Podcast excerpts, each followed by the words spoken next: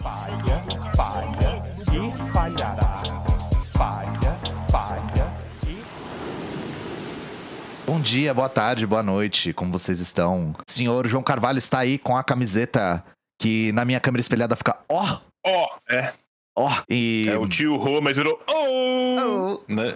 que Então, não é o Lula, né? Porque olhando assim, se você não vê que tá escrito ó em cima, parece o Lula, né? Aí, ó, show. Ah, Mostrar. mas tem a, a barba do, do Rô, né? O chassi de grilo favorito dos comunistas, né? Nossa, o, o, o, o Rô era mesmo, né, cara?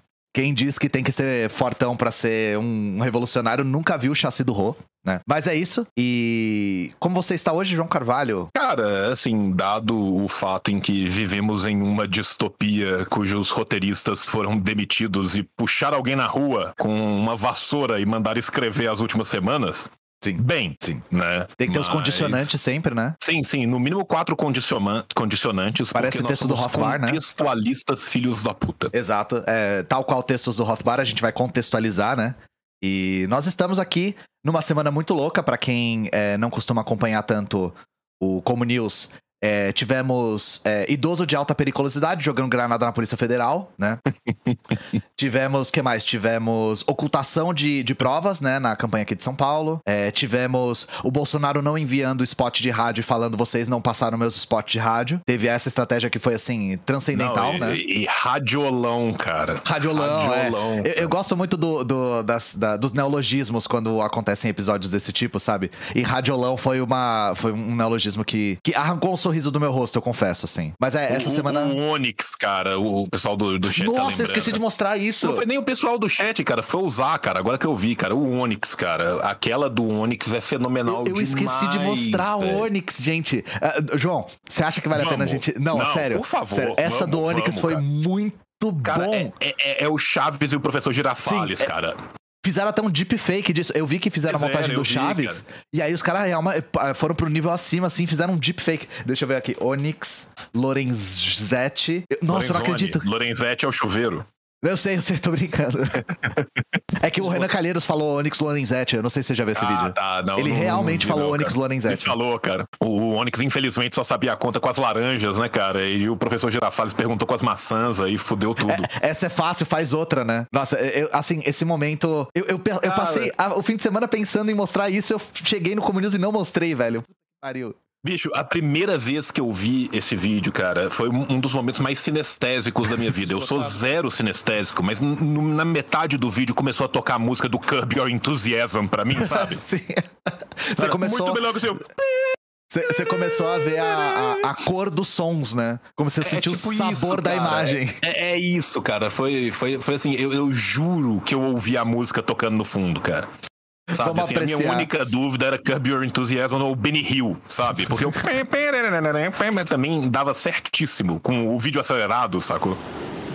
do assunto da pandemia, que não vamos evoluir. Deixa eu ver regime se é o de recuperação fiscal. Qual a alternativa ao regime É. de recuperação fiscal, candidato? completamente diferente da sua escolha. O senhor fez uma má escolha. Diga a alternativa, então. O senhor fez uma má escolha, explique a sua. A minha já é conhecida, a sua que não é. Por favor, explique qual é a sua alternativa. Eu não tenho por que explicar uma escolha que não foi minha, foi sua. Eu não estou pedindo explicação do regime assinado, eu quero saber da sua alternativa. Qual é? A sua alternativa trouxe uma dívida de 168 bilhões para os gaúchos pagarem em 30 anos. O senhor acha que está certo? Não é verdade, mas qual a sua alternativa, candidato? O senhor trouxe para o Rio Grande do Sul uma dívida de 168 bilhões. Isto é fato e é verdade e eu lhe provo. Qual a sua alternativa, candidato? Muito melhor do que a sua. E qual é ela, candidato? Extremamente melhor que a sua e muito mais responsável com o presente e futuro do Rio Grande do Sul. Ela é melhor, Extremamente. qual é ela, candidato? Completamente diferente, porque vou servir as pessoas e não me servir do Rio Grande num projeto presidencial. Não dá pra inventar uma coisa dessa, cara. Não dá pra inventar. E até a plateia tá dando risada. Primeiro, parabéns pro, pro mediador aí. Conseguiu manter a compostura, porque eu já ia estar tá chorando de dar risada. Porque não tem como. E eu gostei, assim, é, é, longe de mim elogiar o Eduardo Leite por fazer qualquer coisa. Só que ele, ele sacou onde a coisa estava chegando. e ele Foi. falou: Eu vou transformar isso daqui num vídeo viral. E ele, ele conseguiu. Ele genuinamente conseguiu. Cara, eu, eu, eu fico me perguntando até que ponto ele teve essa visão além do alcance, esse olho de Tandera, esse senso político. E até que ponto ele só ficou puto com não é possível que esse corno me respondeu a pergunta com outra pergunta igual. Sim. não, ele e não é nem contra a pergunta igual. Ele literalmente respondeu. Literalmente não, né? Mas no, no nível de esta é fácil demais, faz outra. Sim, sim, cara. Não, qual que é a minha alternativa? Muito melhor que a sua. Muito melhor que a sua. Não, mas qual que é a sua alternativa? Teu pai é despachante, meu pai trabalha na NASA. Tá, mas, sabe, é tipo, mas eu, eu só queria ouvir qual que é a sua alternativa. A alternativa é verde, verde bambu. Sabe, é, é- Sim, entrou. A gente. é, é, Nossa, parecia muito que ia entrar num, num Padre que, Quededo, sabe? Padre Quemedo. sim, sim, quebra o meu dedo aqui. Quebra o meu negócio. dedo, é, e entrar nu- nu- numa. numa. Numa, num repente, assim, né? De uma troca de elogios, né? E eu, Não, assim, pô. João, é, me disse se eu tô vendo coisa, né? Mas eu achei muito arrojado esse. Não sei se você tá vendo a tela, eu achei muito arrojado esse setup que já parece um vídeo de TikTok. Sim, verdade, cara, Né? verdade. Ele aqui com o tudo. mais legal é que dá pra você fazer um corte de falso podcast com o setup. É. Eles já estão assim, ó, pensando no futuro, sabe? Que é preto de um lado, preto do outro, tem esse quadrado no meio, já tá vertical, já tá pro seu Xiaomi, pro seu iPhone. O bagulho tá pro... Rinha de comunista. O, o, o, o bagulho já tá pronto, sabe? Então, assim. É... Cara, é- é- ele está a uma música do Coldplay de um vídeo do TikTok, Sim, sabe? sim. Tá, tá uma música do Malkat Doma do, do, do, de um vídeo viral do TikTok já incrível, assim. E, novamente, gente, aí falando sério, é, os candidatos bolsonaristas, eles se apoiam tanto no bolsonarismo como fenômeno de massas que eles negligenciam tudo que se parece com um preparo. Então o que se demonstra é o Onyx Lorenzetti aqui, que parece nome de chuveiro, ele não se preparou e ele não se preocupou em momento algum em se preparar, digamos assim, né? Mas assim, né, cara, você tem que pensar que ele está apenas seguindo seu líder, né? É. Porque, bicho, eu só lembro da sabatina do Bolsonaro, agora eu não lembro se foi na Febraban, se foi na Fiesp, foi alguma federação, ou de banco, ou de comércio, ou de indústrias, que alguém vira pra ele, pergunta de economia e faz uma pergunta é, superficialmente técnica, sabe? Sim, Assim, eu, eu vou, vou até procurar esse áudio que eu sei do que você tá falando. Sabe assim, ele faz uma pergunta superficialmente técnica. Não é com uma pergunta mega técnica. O cara não virou pra ele e falou assim: ah. é, quais são as suas Achei. preferências de incotermes pra importação de xisto? Sabe, assim, não foi um negócio assim. O cara fez uma pergunta muito superficial pra ele. É, eu, eu achei o vídeo, eu- eu- vamos ver Achou qual foi o a vídeo? Não, pergunta. deixa o vídeo, cara, porque isso é. e- e- esse é o material do qual são feitos os sonhos. Dano da Caixa Econômica. Sabe, pra assim, em última pergunta aí. instância, é, a, a verdadeira economia são os amigos que a gente faz no caminho. Ele perguntou sobre crédito da Caixa. É, tá aqui só a resposta, eu não lembro exatamente qual foi a pergunta, mas, ó, mas a resposta dele é muito boa, muito boa. Chamaria Dá pra ver o desespero no Bolsonaro respondendo. E é tipo, é nível você respondendo o seminário da escola quando você não estudou porra nenhuma. o falso do Banco do Brasil. Ó, o da jovem Caixa que, Econômica que pra nunca viu o satirismo vê a, a entrevista de Satarzinho Satan Boy. Satanzinho Setamboy. essa Pergunta aí. Sabe, assim, ó, tem vários black metal. A galera conhece. E eu também. Ah, a primeira resposta que o Bolsonaro dá é: Isto existe. É muito bom, velho. Crédito existe. Ex- De fato, o crédito, ele existe. É, isso é um fato. O crédito, ele existe. E ele não é o débito, ele é o crédito. Sim. Tá? É, aí, Da o, o crédito é uma função muito importante. Meu, meu cartão tem. meu, meu cartão tem. Tenho certeza de que muitos brasileiros assistindo também tem. Crédito. Sim. E às vezes, quando falta crédito, acontece coisas ruins quando você precisava de crédito. Então nós vamos dar crédito a quem precisa de crédito, mas tirar crédito de quem não quer crédito. Chamaria o falso do Banco do Brasil e a Dani da Caixa Econômica para responder essa pergunta aí. O crédito, Ai, ai, cara, é, o, o Bolsonaro ele né? passa uma vibe muito de aqui da idoso grita contra de vocês nuvem, né, cara? Quando ele tá respondendo essas paradas, cara, que ele não tem nem eu ideia. não cara. posso avançar nisso sem conversar com eles. Como já disse, qualquer resposta minha pode ter uma outra, um outro recado aqui para o mercado Aí fora. Agora, se vocês trouxerem para mim as necessidades, eu passo para Dani, passo para o Fausto e vamos buscar é, soluções. O crédito hoje está caro. E Dani? O ideal é que a gente não precise dele. Tá? Mas a gente não pode deixar que atender a quem porventura necessite. Não responde nada. Vamos Mas pelo menos eu enrolei de forma bastante rápida. Ele fala.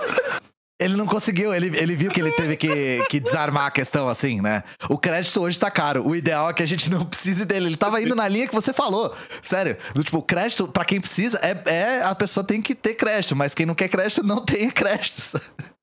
Bom que ele chega no final e fala assim: é, não responde não respondi nada. nada. né? é. Eu queria lembrar da pergunta, que eu achei só, só, só esses shorts aqui. Mas é, é isso, gente. É, tivemos aí uma. uma é, evidência de que realmente o bolsonarismo. é, o fascismo contemporâneo, pra, pra falar sobre a, a repetição como, como farsa, né? Ele é uma sketch do Chaves. É isso. O fascismo brasileiro é uma sketch do Chaves. Nossa, demais, cara. É, é o The Office Bagual, igual The Office Bagual, foi. é. The, The Office Bagual é muito bom, cara. Pra... Mas é isso, gente. Hoje nós temos aqui. é, hoje. Aí, eu vou até voltar pra outra câmera pra explicar. né? Hoje a nossa ideia era fazer o Pororoca Classics, né? Que hoje seria Pororoca Classic, porque seria um texto francês. Mas, como nós temos aí dois dias para o segundo turno das eleições, e é um segundo turno bastante preocupante, pra dizer o mínimo, né? É, nós preferimos ler alguns textos que tangenciam a questão das eleições e que a gente possa comentar algumas coisas a respeito das eleições. Então, a gente deu uma cavucada. Claro que quando você abre o bueiro, as baratas saem, né? E a gente achou um monte de texto que a gente podia falar. Só que a gente foi pro, pro safe, né? E o que, que é o safe? É um dos maiores geradores de conteúdo aqui desse quadro, que é o Rodrigo Constantino, né? Então eu queria aí deixar o meu abraço pro Rodrigo Constantino gerar tanto conteúdo pra esquerda radical, né? Porque a quantidade de texto lixo que ele escreve faz com que a gente consiga simplesmente expor a ideologia da extrema-direita de maneira muito fácil. E, tio, eu tava conversando esses dias, acho que era até com o Zavak mesmo, sobre como o Rodrigo Constantino, ele teve uma fase que ele tentou se desvencilhar do bolsonarismo. Você tá ligado nessa... Teve, cara, mas assim, assim como ele teve várias fases, né? O Rodrigão é Rodrigão mil fases, né? Mil fases. Rodrigão é mil fases, né? A, a fase mais tradicional é a fase do Pix. Né, que essa vai norteando o, o trabalho do, do, do Rodrigo há, há muito tempo. Exato. né? Mas teve um breve momento em que as coisas estavam ruins demais, né? E aí ele meio que pensou assim, vá, vai que se pá, um desses milhões de processo anda, né, tal, deixa eu já ir preparando aqui a forragem pro próximo, né? Ele quase, só faltou ter se elogiando o Mourão, né? E mas aí depois meio que as coisas arrefeceram e teve uma expansão né, dentro do bolsonarismo como todo de voltar a buscar alguns influenciadores clássicos de direita que estavam afastadões para tentar ver se puxava mais galera para dentro. Né, o que aconteceu também depois que parte desses novos é, influenciadores que foram catapultados começaram a ter os BO federal, com Polícia Federal, com Supremo, Supremo, com sim. CPI, com. Pô, a gente lembra, né, do diagrama da CPI com o nome dos caras todo, né? E CPI das fake news, né? CPI da fake news, caralho, a 4. Então chegou uma hora que eles falaram assim: não, não, nós vamos ter que dar uma diversificada aqui. E foi por volta dessa hora, né, que o Constantino deu aquela reatraída, né? E não só o o Constantino, alguns outros veículos de imprensa, entre aspas, mais tradicionais, também começaram a dar aquela outra flertada. Né, que a gente tem a sensação que, que, que algo ali deu uma aproximada, né? Sim. Então, assim, você vê, tipo, mesmo os jornalão, para além de Folha, para além de São Paulo, para além da Folha, para além do Estadão, que fica, né, vira e mexe soltando aqueles editorial, mas assim, um jornal menor, às vezes, tipo, a Gazeta do Povo vira e mexe, solta alguma coisa daqui, sacou tal, e, e, e É, a, outras Ga- a coisas. né? Gazeta Porque- virou diário oficial da União, assim, virou um negócio. é, e, e isso é uma. Eu não acompanhei a trajetória da Gazeta, mas pelo que a gente tava lendo um pouco sobre também, é, é recente essa, esse, digamos assim, é- essa- esse caráter da Gazeta de se tornar porta-voz da extrema-direita brasileira. Cara, E- é, isso, tem um, isso é um fenômeno midiático como um todo que eu, pelo menos, percebo nele, né? Como sempre, né? o- um, um pouco de atraso em relação ao que acontece nos Estados Unidos, mas muito chupinhado daquilo que acontece nos Estados Unidos. Né? A, a Gazeta já vem fazendo isso pelo menos desde metade pro final do Dilma 2, né? Aham. Assim, a, mais abertamente, né? A Jovem Clã também, a Jovem é, Clã a Jovem já foi virou a nossa um- Fox News. É, virou Fox né? News. Então, assim, mas é isso. É, é a galera fala assim, porra, se fulano virou Fox News, eu tenho que ser a Breitbart. É. né? Então, assim, os caras percebem um filão de mercado aonde eles vão ter né, um dinheiro muito específico que eles não vão ter que concorrer tanto, né? Porque eles pegaram o mercado ali, eles chegaram ali no esquema Ponzi do bolsonarismo no começo, né? E é isso, é, é essa a sabe- questão. É, a gente viu também, esses dias a gente leu uma matéria da, no News, uma matéria da Piauí sobre a Jovem Pan. E a Jovem Pan também tentou se desvencilhar do bolsonarismo por um tempo. Isso teve um impacto é, econômico. Uhum. Então é isso que o tio falou. A fase do Pix não é brincadeira. O bolsonarismo ele dá muita audiência e essa audiência reflete em anunciantes e os anunciantes preferem ter a audiência grande. Então, é, isso, isso é uma das coisas que a gente não pode des- desconectar, que é o retorno material que o bolsonarismo tem. Não vamos achando, gente, que a Jovem Pan é bolsonarista só por convicção ideológica, sabe? É porque abraçar o bolsonarismo dá retorno financeiro pra eles em- na forma de anunciantes, sabe? Cara, teve um react que eu fiz que eu falei literalmente a mesma coisa, cara. Eu falei textualmente: se houver uma revolução no Brasil daqui a 10 anos e a Jovem Pan não for caçada, mas for dada a opção da Jovem Pan de se repaginar a favor da Revolução Brasileira, mantendo o lucro, os caras fazem no outro dia. Fazem, não é convicção sabe? ideológica, exato. Vira Jovem Tchê, a Jovem É. Kim, você entendeu? E vai Exato. o Emílio com boina do, do, do, do Fidel pra fazer, o propaganda, pra fazer propaganda, sacou? Os caras tão nem aí, velho. É dinheiro na mão, cueca no chão. Sim, sim. Aí a galera falou que a Gazeta apoiou a ditadura, até aí a Globo também, né? E o Estadão também. Tô- a gente tá falando. Estamos falando da ditadura velada e da ditadura aberta, né, gente? Estamos falando das duas faces da ditadura da burguesia, né? Aí, mas a gente nunca pode se deixar iludir pela mídia burguesa como um todo, porque a mídia burguesa é isso, ela é burguesa e ela está do lado da ideologia burguesa. né? Mas aí nós temos aqui o texto do Rodrigo Constantino, deixa eu colocar na tela. Eu troquei a câmera pra mim aqui e tá o Onyx Lenzoni na tela. Eu já... Eu, eu- eu tô rindo, cara, porque né, quando você comentou do texto que te mandaram, você já falou assim, porra, a galera vai direto no fermentado, né? É, é, aqui, diretamente no, no é, chorume fermentado, assim, a nata do, do, do necrochorume, como você mesmo disse. E vocês vão ver do que, que eu tô falando. Rodrigo Constantino, dia 28 do 10 de 22. Em time que tá ganhando. em time que tá ganhando. Então, é. Tio, eu vou ler esse primeiro texto, aí você nos empresta a sua aveludada voz para o segundo texto, porque esse aqui.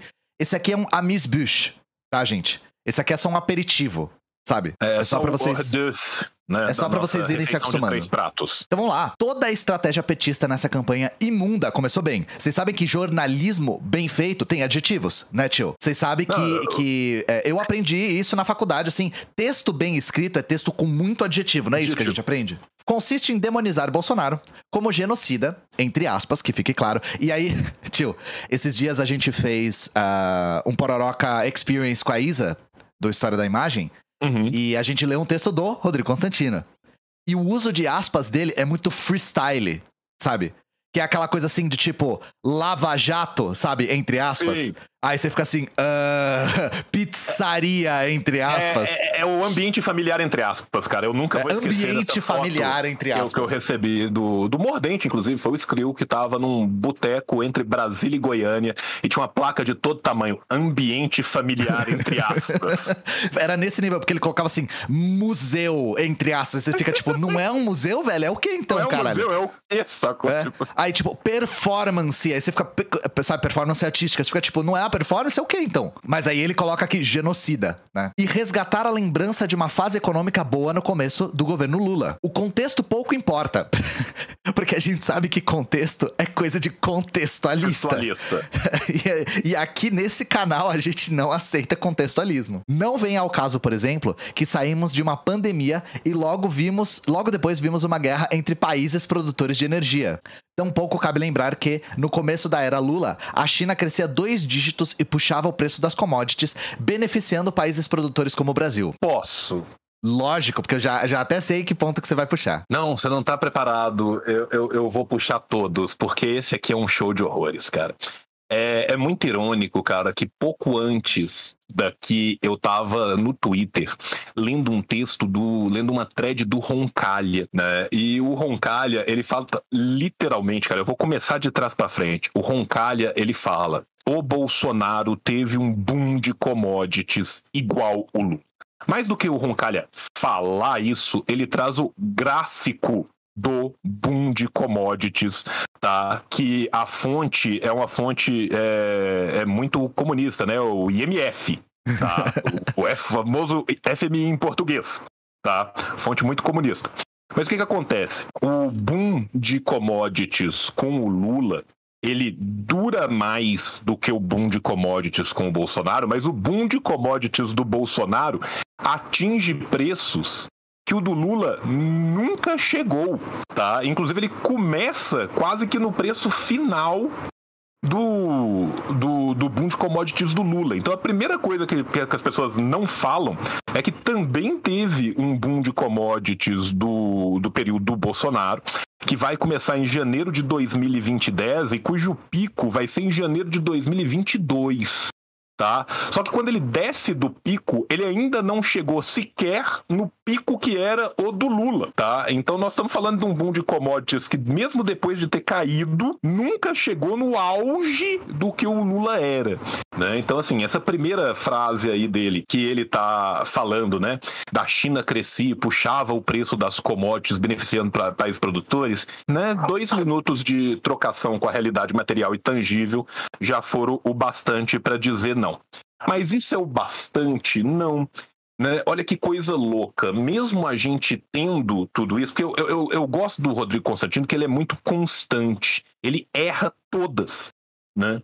Ele vai, ele fala, o contexto pouco importa, porque não sei o que, a China crescia e tal. Mas ele esquece de falar do resto, né? Então, por exemplo, assim, olha que loucura.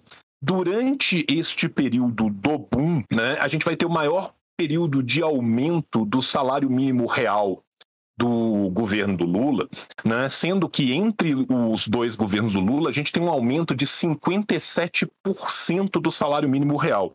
Quando começa o período do boom de commodities do Bolsonaro, começa a crescer, a decrescer o salário mínimo real.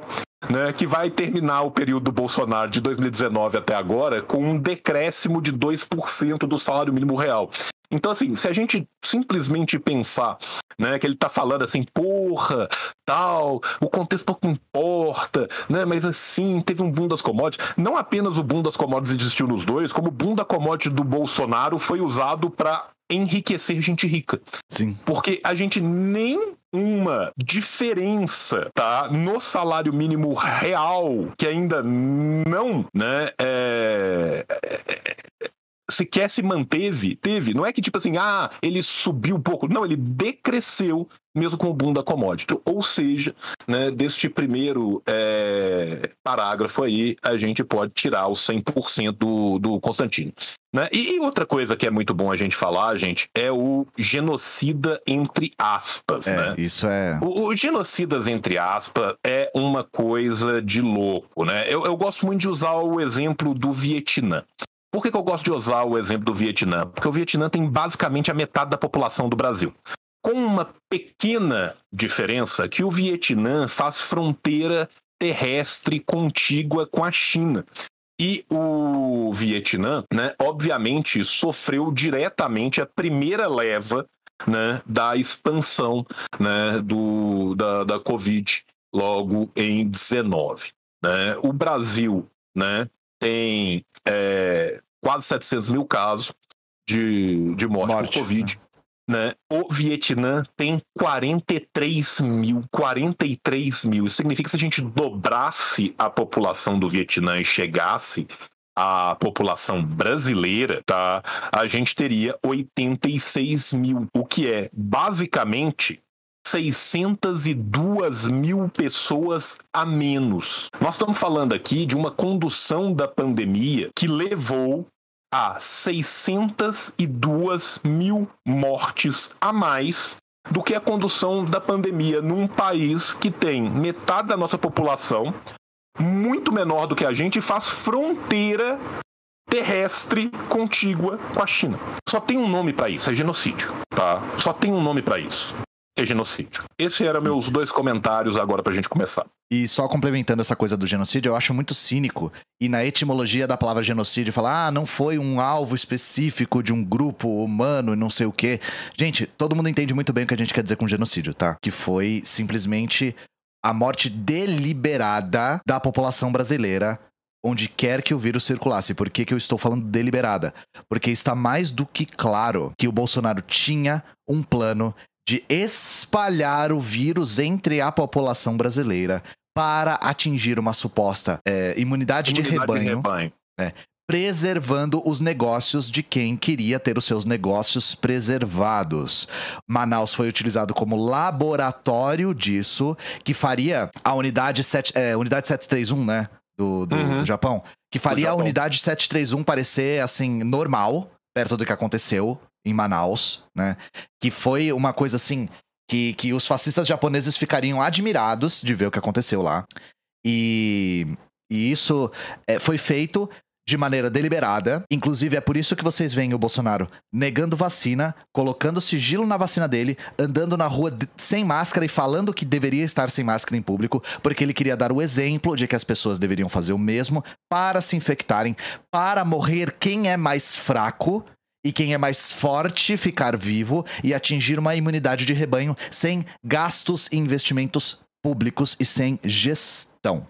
Então, quando a gente fala de genocídio, não é algo que é um exagero, tá, gente? Porque a intencionalidade está presente no projeto do Bolsonaro. E ficar indo. Ai, tá, tá oscilando a live um pouco aqui. Se estiver caindo para vocês, gente, é, eu não sei por que, que tá acontecendo aqui a, a. Eu acho que é o rei de gigante do, do Gustavo que chegou. É, é, eu, não, eu vi, a, eu, eu, eu vi a rede aqui.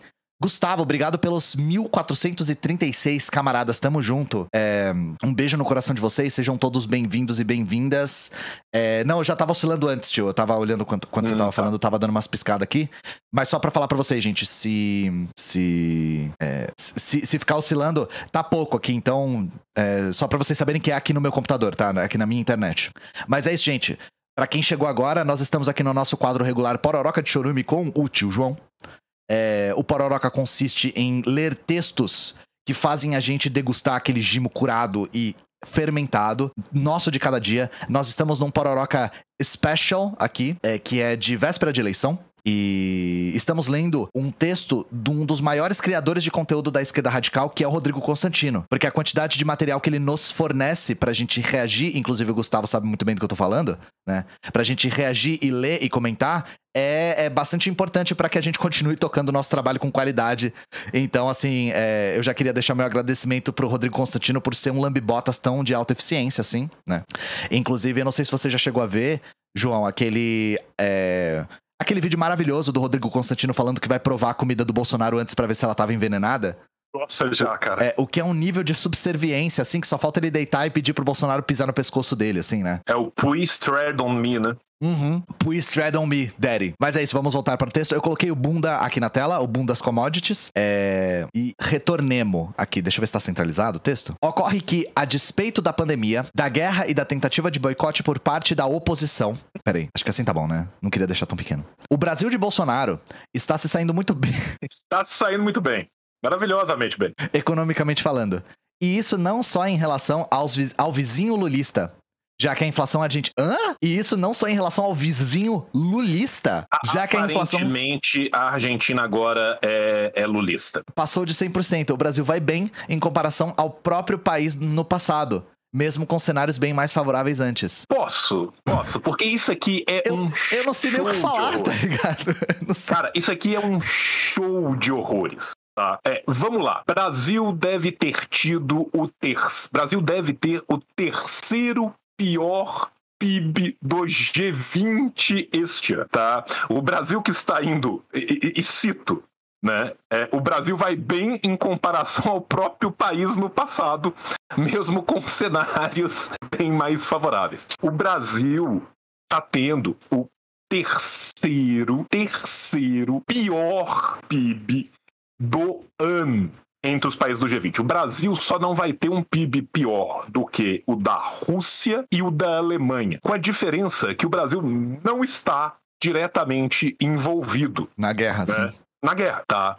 Então, assim, eu, eu acho muito louco, né, que a despeito da pandemia, da guerra e da tentativa de boa, Scott. O bom é que lá em cima ele vira e fala assim: as pessoas esquecem que saímos de uma pandemia e que tivemos uma guerra. Aí embaixo, no próximo parágrafo. Gente, a despeito da guerra e da pandemia, estamos indo muito bem. Aí quando você vai e pega fala assim, porra, mas tá indo bem? Deixa eu dar uma olhada aqui o tanto que o Brasil está indo bem.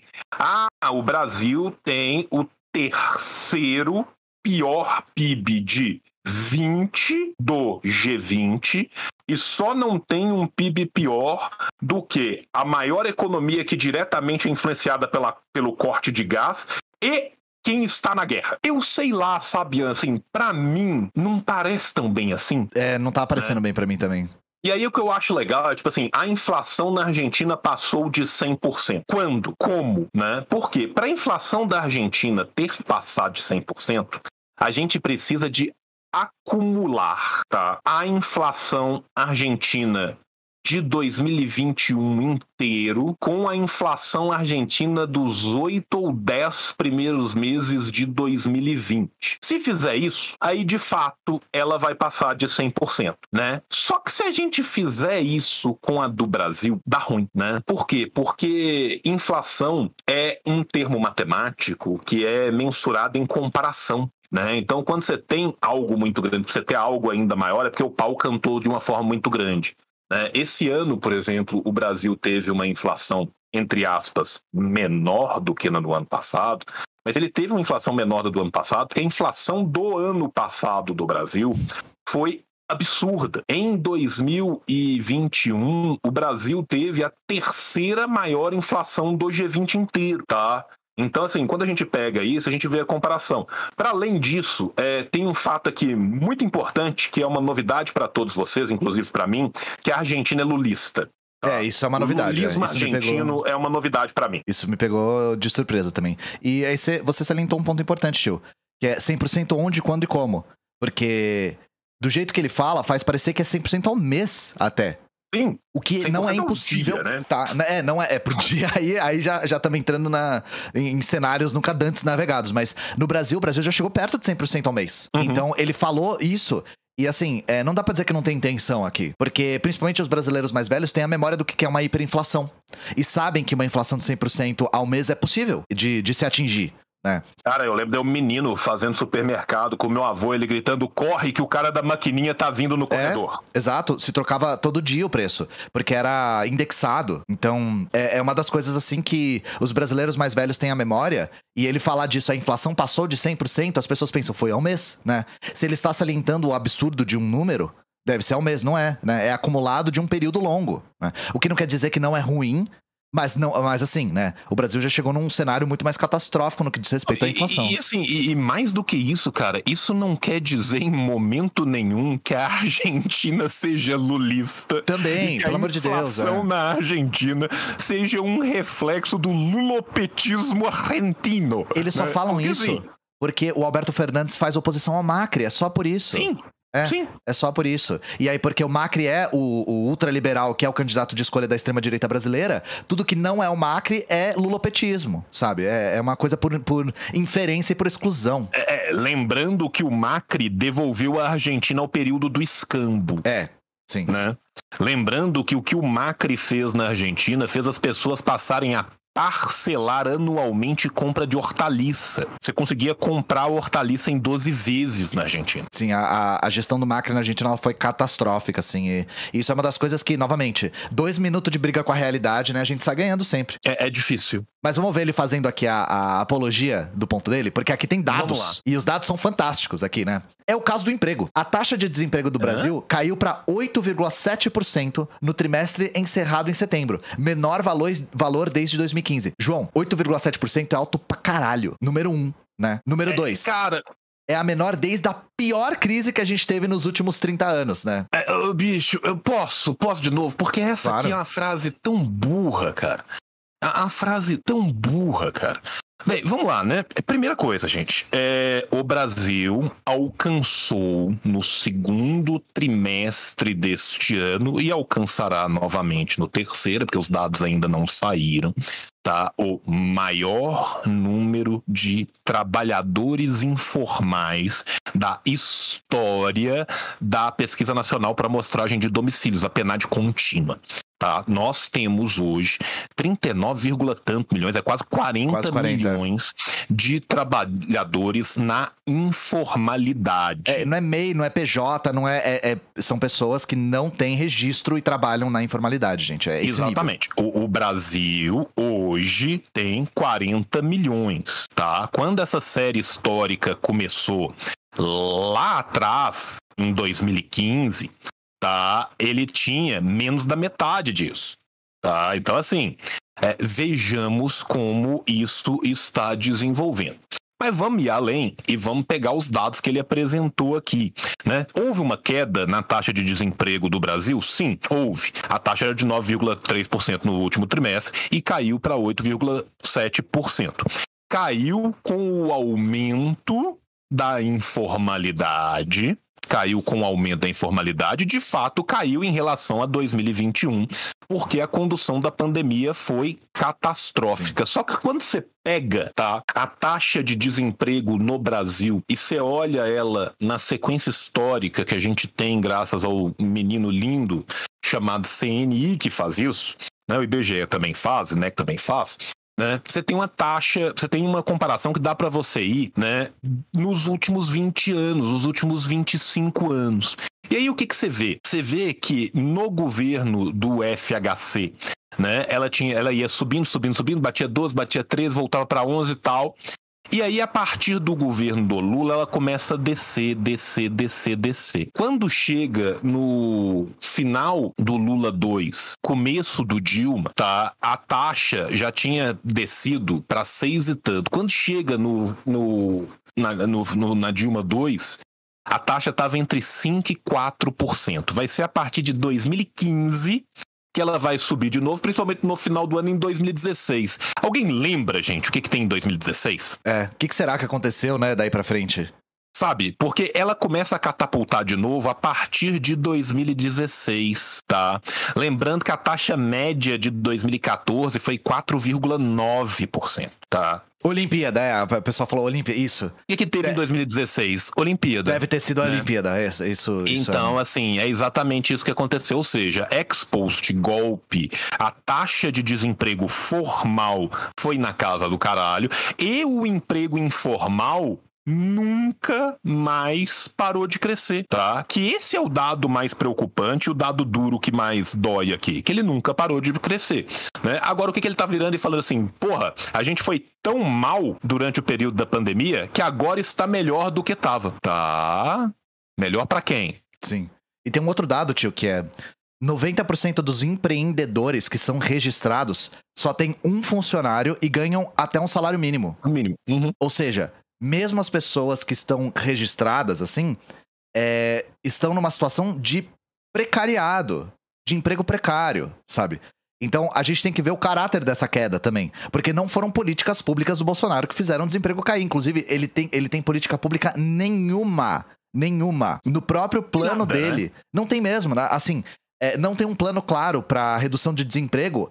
Se o Bolsonaro ganhar a eleição, ele não, eles não delinearam isso. Porque nunca esteve nos planos fazer uma política pública de redução de desemprego. Inclusive, a retórica deles é sempre que redução de direitos trabalhistas e mais liberdade econômica gera emprego de maneira espontânea. E eles vão repetindo essa retórica, não importa o quanto ela brigue com a realidade. E aí foi o que o tio falou também. Nós estamos numa situação de deflação porque nós tivemos uma situação de inflação muito violenta por conta da condução da pandemia. É a mesma coisa com a queda do desemprego. O desemprego que eu falei explodiu. ali, cara. Bicho, a- o Brasil teve a terceira maior inflação do G20 no ano passado. Sim. A gente, a gente entrou em deflação por conta disso, por conta da explosão inflacionária e do desemprego, que aqui ele mesmo tá falando, ó, deixa eu terminar de ler esse parágrafo. O número representa uma queda de 0,6 ponto percentual na comparação com o trimestre anterior, terminando em junho 9,3% e 3,9 pontos percentuais frente ao mesmo período de 2021, que era 12,6%. O que, que aconteceu em 2021 para chegar nesse ponto? Já era governo Bolsonaro. Aconteceu a pandemia, que foi uma gestão catastrófica, e a queda veio disso por conta, por conta da, da vacinação. Vamos ser sinceros, né? Foi a vacinação que fez a coisa voltar a uma certa normalidade. Vacinação é essa que o Bolsonaro combateu até quando ele pôde. Uh, crescimento é a solução para vários dos nossos problemas sociais. O Brasil vem surpreendendo analistas com um crescimento mais forte e inflação menor. Tudo isso graças a um melhor ambiente de negócios obtidos com reformas. Foi o que eu acabei de falar. Eu não tinha lido esse texto, gente. Eu acabei de falar. Eu consegui prever o que o maluco ia falar. O país tem sido capaz de atrair investimentos produtivos como resultado de uma agenda liberalizante, tornando-se mais competitivo. Dado, fonte, referência, nenhuma, né? É, eu tenho tá? Eu tenho. É, o Brasil vem surpreendendo os analistas com o seu crescimento, queda de 3,9%. Exato. surpreendeu com a queda, né? A queda é, foi realmente surpreendeu com a queda, tá? É, olha que loucura. O Brasil, entre os 20, entre as 20 economias, né, do, do G20, é a 19 mais competitiva, tá? Décima nona. Mas fica tranquilo, porque quando a gente pensa e fala assim, porra, é o G20. Né? Então, se o Brasil é a 19 mais competitiva do G20, ele é a 19 mundial. Não, ele é a 59 no ranking de competitividade global, tá? O Brasil está na posição 59 do ranking de competitividade. Eu quero entender aonde, com detalhe, antes ele estava em 57 tá? Então, assim, o país que é o 19 pior dos 20 primeiro, que vem caindo, ele, de acordo com o Constantino, tornando-se mais competitivo. Sim. Como Cristo Jesus, é só, Senhor É só falar mil vezes que alguém acredita, né? É só. Se você continuar mentindo, alguém vai acreditar uma hora, sabe? É, então, assim, enfim. Né, este é o Brasil competitivíssimo. Sim. E isso tudo graças às reformas, hein, tio? Reformas começadas Sim. lá no governo Temer, né? E que foram. É, digamos a assim. ponte para o futuro. Os empresários futuro. passam por cima, a população dorme embaixo. Sim, a ponte construída em cima de um monte de cadáver, inclusive, a gente pode dizer isso a essa altura, né? O PT tenta responsabilizar o governo Bolsonaro por tudo de ruim. Diferente de como ele fazia, né? Porque ele não responsabilizava o PT por tudo de ruim. Isso não era uma coisa que acontecia, né? Enfim, eu estou digredindo aqui, né? Ignorando esse o contexto global diverso. são os amigos que a gente faz no caminho. Sim, não é. isso, tá? É a primeira vez, por exemplo, que temos uma inflação menor do que a americana, ponto de exclamação. É, isso é uma coisa que faz com que a gente consiga demonstrar como você consegue fazer estatística provar qualquer coisa, né? Coisa. Né? Exatamente. Enquanto isso... E, ah, diga. E, e assim, e nessa ele não tá errado, tá? Não, eu sei que ele não tá, mas a questão é, quem disse que isso é parâmetro? Não, não é parâmetro para nada. Não é parâmetro. Não é parâmetro para nada. E outra coisa, gente, a gente tem que pensar né? Que a nossa inflação agora está menor, porque no ano passado a nossa inflação foi tão absurda Sim. Que isso é uma série histórica comparativa, tá? E mesmo assim, então... qual é o poder de compra de um estadunidense? Custo país. É. A gente ganha em dólar. Não é só a inflação que conta também. Né? Enquanto isso... É isso, mesmo assim, se a gente for pensar, os Estados Unidos estão tendo essa inflação relativa, só que a inflação dos Estados Unidos no ano passado, né, não se compara à inflação do Brasil no ano passado. Quanto que foi dos Estados Unidos, você sabe? 7. A nossa foi 10,5. É. Então, isso tem um nome, gente. Essa falácia tem um nome. Cherry picking, que é você, em vez de analisar a, o máximo de dados possível, só levanta os dados que corroboram com a sua leitura e com o que você quer provar, né? E, e, e, tem um outro detalhe que a gente não pode esquecer e que eu estava esquecendo. É, o crescimento do Brasil neste ano e a diminuição da inflação do Brasil nesse ano é completamente artificial e comprado para tentar comprar uma eleição, e isso tem um preço gigantesco para o crescimento estimado de 2023 e 2024. Já existe uma previsão de decréscimo nos PIBs, tanto de 2023 quanto de 2024, e acréscimo no fluxo inflacionário por conta da compra artificial Sim. do crescimento que a gente teve agora nesse Sim. ano. Isso tudo foi por uma questão das eleições, gente. Sim. É por isso. é, se articulou o máximo possível para conseguir frear um pouco o desmonte do país, para conseguir reeleger o Bolsonaro para continuar o desmonte do país no futuro. Simples assim. Enquanto isso, todos os indicadores econômicos e sociais pioram rapidamente na vizinhança, ó. Na vizinhança, com governos de esquerda apoiados por Lula. É o caso até do Chile, que já foi o mais próspero e estável da região e hoje vive uma escalada de criminalidade. Na Colômbia, a coisa vai de mal a pior, assim como no Peru, ambos com presidentes de esquerda radical ligada ao PT. Primeiro, coisas que a gente gostaria que fosse verdade, né? Governos de esquerda radical é algo que a gente sonha que fosse verdade, mas não é. E, novamente, é, o Chile é a menina dos olhos dos neoliberais que são muito afeitos do Pinochet, né? E são muito afeitos da terapia de choque que o Chile sofreu e que a gente não precisa nem dizer para vocês que não é bem assim que a banda toca, né, gente? Cara, eu tenho um vídeo no meu canal sobre o Chile. Procura. É, assistam. Procura, tá? Inclusive Procura. o João tem os melhores vídeos, ele junto com o João Pitilo tem os melhores vídeos sobre a América Latina, principalmente sob uma perspectiva do nosso campo político. Então, procurem o Mundo em Vermelho no canal do João por obsequio. Façam um favor para si próprios Tá? e assistam. E, e agora, cara, falar que o Pedro Castilho, cara. É de esquerda radical, é, é É complicado. de né? esquerda radical e mais ainda que o Pedro Castilho é ligado ao PT. Bicho, onde que o partido do Pedro Castilho é ligado ao PT, cara? Sabe, assim, eu, eu, eu- eu queria entender. Sim. Eu, sinceramente queria entender. Ah, é- alguma indicação pra ler sobre Venezuela e Argentina? É, eu acho que tem indicações nos vídeos que você tem feito, né, tio? Então, a gente ainda não fez é, Venezuela e Argentina, nós ainda vamos fazer no, no Não, é, é que eu sei que vocês vão fazer. Então por isso que eu tô Né? indicando. É, Venezuela, cara, é, tem, tem, tem muita coisa que é publicado sobre a Venezuela. Uma coisa que saiu que é muito boa tem, são os vídeos do próprio Jones, cara. O Jones tem dois Aham. vídeos muito bons sobre Venezuela. Tá? Sobre a Argentina, aí já é um pouco mais difícil da gente achar, porque a gente fala de Argentina muito tangenciando a Argentina. Estão falando do André Roncaglia aqui da Argentina e O- fica. é, eu ia falar isso. O Roncalha, ele já fez, e a Juliane também, se não me engano, a Furno já fez um material Uhum. sobre a Argentina que eu vi, tá? Então recomendo a Ju e recomendo o André. Sim. Ah, isso pra nem mencionar a Venezuela. Lógico, né? Pra nem mencionar a Tem que Venezuela. ter. Que, já mergulhou no absoluto caos com uma ditadura apoiada por Lula. É esse o destino que desejamos para o Brasil? Nada vamos aprender. Ah, coloca a imagem do olho chorando, né? E escrito o governo não faz nada, né? Nada vamos aprender com a própria experiência ou com a observação ao nosso entorno. Pois é, Rodrigo Constantino. Não vamos aprender nada com a nossa experiência e com a observação ao nosso entorno? Porque com a experiência do Bolsonaro e observando as pessoas na fila do osso no Brasil, eu tenho um caminho bem certo a tomar, assim. As falácias petistas. Desculpa, desculpa. Não, só vou vai. terminar, que aí a gente comenta. As falácias petistas enganam alguns desavisados, mas quem está atento já sabe, o Brasil está no caminho certo, no rumo da prosperidade. E como diz o ditado popular, em time que tá ganhando não se mexe. Rumo da prosperidade. O rumo da prosperidade. Rumo da prosperidade. Eu garanto pra você, João Carvalho, que no fundo do abismo tem a prosperidade. Então exatamente. confia, confia que nas fossas marianas, lá no fundo, existe a prosperidade. Cara, é, nós estamos falando de um país com 33 milhões de pessoas em fome absoluta, 116 milhões de pessoas em segurança alimentar, 40 milhões de pessoas em subemprego na informalidade, mas estamos no rumo da prosperidade. Nós estamos falando de um país que vem caindo em todos os rankings liberais. Sim, nos rankings liberais, né?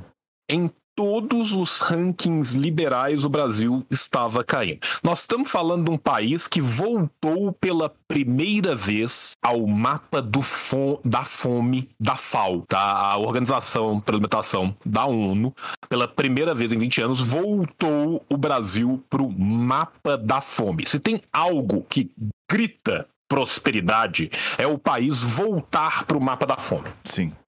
E tem alguns detalhes aí.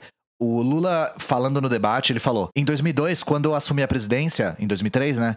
A minha prioridade era combater a fome. Agora, minha prioridade é combater a fome. E o que o próprio Lula não vê é que isso demonstra a insuficiência da social-democracia, né? É, porque se ele teve um governo tão longevo é, e a fome retornou no Brasil, significa que as reformas não foram estruturantes o suficiente para garantir essa, essa segurança alimentar, mas isso é, é um assunto para outro dia, né? É É, aquilo. Tudo aquilo que foi ganhado ao longo de 12, 14 anos foi destruído em três. Exato, exato. E isso cinco. demonstra a, a limitação da conciliação de classes, gente. Esse é o nosso ponto aqui. Por isso que a gente opta pela via da esquerda radical. Porque a gente não quer resolver isso agora, a gente quer resolver isso pra sempre. E quem tem um programa capaz de resolver esses problemas estruturais pra sempre, porque eu não preciso dizer pra vocês que a fome é uma escolha política. Ela é uma escolha política. Ela não é um resultado é, de insuficiência material, né? Tal qual foi outrora na Desde humanidade. a década de 70, né? Vamos só colocar Sim. uma pontuação aqui, né? Ela o é desde a primeira parte, se não me engano, 1973, né? De, de desde a década de 70 não existe mais necessidade material para que ninguém Exato. passasse fome. Exato. Mas aí é, se escolhe porque, novamente, é, a gente sabe o sistema que a gente vive, né? E, e aí a questão é. O Bolsonaro ele costu- costuma contra-argumentar a respeito da fome e de uma maneira muito perversa. Que é, pra ele, a solução pra fome no Brasil é o Auxílio Brasil, e eu não preciso dizer pra vocês que não, tá? Você dar dinheiro para as pessoas que estão em situação de pobreza ou miséria não é a solução pra fome, porque fome não é um fenômeno unidimensional, tá? Não é um fenômeno unidimensional. E o Bolsonaro ele costuma argumentar não com essas palavras, mas na linha de quem está passando fome hoje no Brasil é burro, porque é só solicitar o Auxílio Brasil, pegar o dinheiro e matar a sua fome. O que é de uma perversidade que eu não consigo nem colocar em palavras, porque eu não preciso dizer pra vocês, gente, que as pessoas tentam ter o Auxílio Brasil, só que a fila é gigante, tá? A fila é gigantesca e o Auxílio Brasil desmontou todo o aparato do Bolsa Família, que já vinha sendo experimentado e testado e aprovado por vários índices liberais, diga-se de passagem. Não vão achando também que o Bolsa Família é uma medida de esquerda radical. O Auxílio Brasil, por questões ideológicas também, desmontou todo o aparato do Bolsa Família, colocou um negócio capenga, sem pé nem cabeça no lugar. O Bolsonaro costuma se vangloriar do valor do, do Auxílio Brasil. E isso levando em consideração que o poder de compra do brasileiro está muito menor por conta da inflação também. Né? E a resposta do Bolsonaro para a fome é ou negar os dados, falando que esses dados são enviesados da extrema imprensa, ou dizer que se há fome no Brasil, a culpa é de quem está a passando. Tá. Mas é isso, esse foi o texto do Rodrigo Constantino. Foi uma Miss Bush aí um pouco longo, né? É, não, a gente falou que ia ser, né, cara? Só que nessa brincadeira aí nós já fomos com. Que gastamos uma hora no É, porque foi basicamente assim: ah, isso aqui é só uma entrada, é uma sopa de cinco queijos, assim, é uma coisa só pra você forrar o estômago, sabe? Porque eu vou mostrar o outro texto aqui, porque o outro texto ele, ele tem uma promessa muito, muito contundente logo na capa, que é esse texto do Mises Brasil também, que nós devemos muito ao Mises Brasil pra conseguir gerar uma quantidade de lixo que faria com que o padrão de consumo dos Estados Unidos corasse, né? É, faria com que os desertos cheios de, de, de lixo da indústria têxtil ficassem parecendo limpos, né? E nós nos deparamos com esse texto. Na censura às supostas fake news, entre aspas, a maior vítima é a responsabilidade individual. Então nós não estamos surpresos de que houve um avanço na máquina do ódio, né? Na máquina das mentiras bolsonarista nesse, nessa reta final. É, e que rolou aí uma espécie de iniciativa, mesmo que aos 49 do segundo tempo, do Supremo Tribunal Federal e do TSE, né? Que gerou aquela montagem maravilhosa mal TSE Dun- TSE. Tung, né? Que é Sim. sensacional. É, e que houve, de uma certa forma, um recrudescimento no que diz respeito ao espalhamento de notícias falsas. A gente pode sempre é, salientar que há limites muito claros para esse recrudescimento, né? Mas houve. E, claro, os mais é, punidos foram os mais mentirosos. Jovem Pan, é, as figuri- figurinhas carimbadas aí da mentira. Inclusive, é, que- quem mais que, que, que participou dessa. A Jovem Pan foi uma que reclamou pra caramba. é, mas teve mídias ligadas ao PT também que foram. Acho que o André Janones foi uma das pessoas também que teve. Foi intimado e não pode mais falar não sei o quê. E- É, e aí nessa o Janones, situação. Eu sei que ele teve isso e ele falou: estou.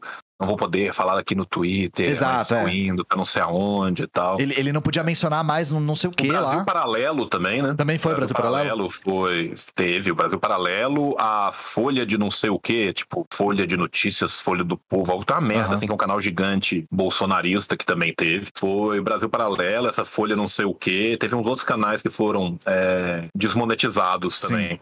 E era uma coisa no nível. ah, eu não lembro se era. Nossa, que o Bolsonaro ele, ele comete uma quantidade. Ele, ele tá trabalhando tão ativamente pra não ganhar a eleição. Que a gente, a Gazeta do Povo, estão falando que também é, também foi, é, que eu nem lembro qual episódio foi. Não sei se foi o caso da, do Pintou um Clima, não sei se foi o caso do Eu, comi, eu Comeria o Índio, sabe? É, mas foi alguma coisa que ele falou. E aí, ah, não pode mais mencionar esse episódio. Aconteceu a mesma coisa com a Jovem Pan, que ela não pode mais mencionar a situação jurídica do Lula. É, e foi aí, o Pintou o Clima. O Pintou o Clima, Foi o Pintou o entrou, Clima. a campanha do Bolsonaro entrou no TSE pedindo e o Xandão concedeu.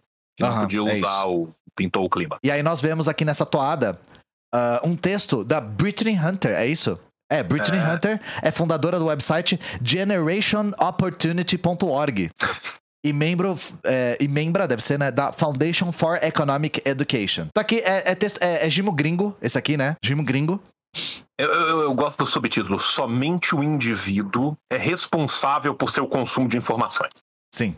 Tá? A culpa é totalmente individual e é por isso que jamais, em momento nenhum, deveria se proibir a fake news. Sim. E se você consumiu uma mentira, a culpa é sua. Seu nóia, seu lixo. E- exatamente, cara, exatamente. Mas é isso, tio. Você nos empresta sua aveludada voz pra ler esse texto? Com, com, com, com, com, com alegria, com júbilo. Com júbilo, com júbilo.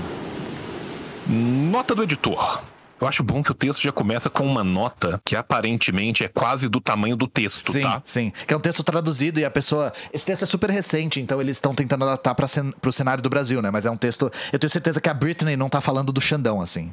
Então. É, não, o texto originalmente publicado em maio de 2018. Ah, tá. Mas aqui, ó, quarta-feira, E aí 19 de outubro de eles- 2022. Exatamente, né? não. Eles republicaram agora com a nota do editor pra deixar o texto mais denso, mais, mais maiorzinho. Mais maior, assim. Nota do editor. Um lado classifica de fake news as críticas recebidas e pede censura. O outro também. Um lado aplaude. Quando Um lado fala sim, o outro também. Então não tem dois lados, velho. O que, que, que tá acontecendo, sabe? Um lado aplaude quando Facebook, Twitter e YouTube tiram do ar perfis e páginas ofensivas e difusoras de fake news. Esse editor é o Constantino. Pelo uso das aspas, a gente já pode chutar aqui. A estilística tá presente, né? A gente Né? consegue identificar. Contra ele. O outro também, o outro exige o mesmo. Ou seja, em comum, ambos os lados criticam as fake news quando essas lhes são desfavoráveis e quase sempre pedem censura. E então entra em cena a mídia convencional, dizendo-se a única fonte confiável de notícia. E, com a vírgula antes do i, que só Deus sabe por quê, pede que os leitores ignorem as inconfiáveis redes sociais e recorram somente a ela, grande mídia, porque o termo mídia convencional não tinha sido usado na frase de cima, caso queiram saber, aspas de Rodrigo, a verdade. É, eu tô convencido. A estilística é do Rodrigo Constantino. Isso aqui é, é, é digo, é digo esse texto. E aí, né? Você vê que é, é- é- é- é- é- cara, é, é praticamente você bate o olho e, e- e pensa assim. Editor do Mises ou Camões, né? Porque é muito bonito a prosódia, né? sim, assim. sim, é muito bonito. E então, e aí, para completar o circo, surge quem? Surge a ditadura togada! Cadê o, cadê o, o, o nosso querido Paulo Cogos gritando desesperado, né? Você viu, não sei se você viu esse vídeo, Ian. Eu não vi, eu Cogos. evito o Kogos o máximo possível, sério. Nossa, cara, teve um vídeo a semana do Cogos dele gritando contra o STE e aí tem uma hora que ele fica muito puto e a violência não cabe no corpinho dele. e aí ele dá um microcoice na estante, cara. Velho, que momento. Que, que, que tempo pra se estar vivo. Eu, eu só assisto o vídeo do Kogos com curadoria, tio. Eu não vou atrás. Tá, não, esse aí você pode assistir, ele é muito Não, é, curto. é, esse foi o- indicado, o foi indicação. Cogos dando um piti por causa do Xandão e do STF. Tá, e, e- e- repare no microcoice, cara. Tem microcoice, uma hora sim. que ele fica muito assim, não cabe aquela energia, aquele joie de vivre naquele corpinho. Joie de vivre. É, é muita energia dentro daquele corpinho É de. muita energia, De, de classe A, mais, assim, né? Que tá dentro daquela, daquela sala de cristaleiras que a mãe dele decorou e nunca entra, sabe? Exatamente. E, e aí ele dá um coicezinho muito leve na prateleira de, de no móvel de jacarandá pra não estragar o móvel. Sim. Sabe? E aí, para completar o circo, surge o STF simplesmente manda confiscar a propriedade. E, Ian, Ian, confiscar a propriedade. Confiscar a propriedade.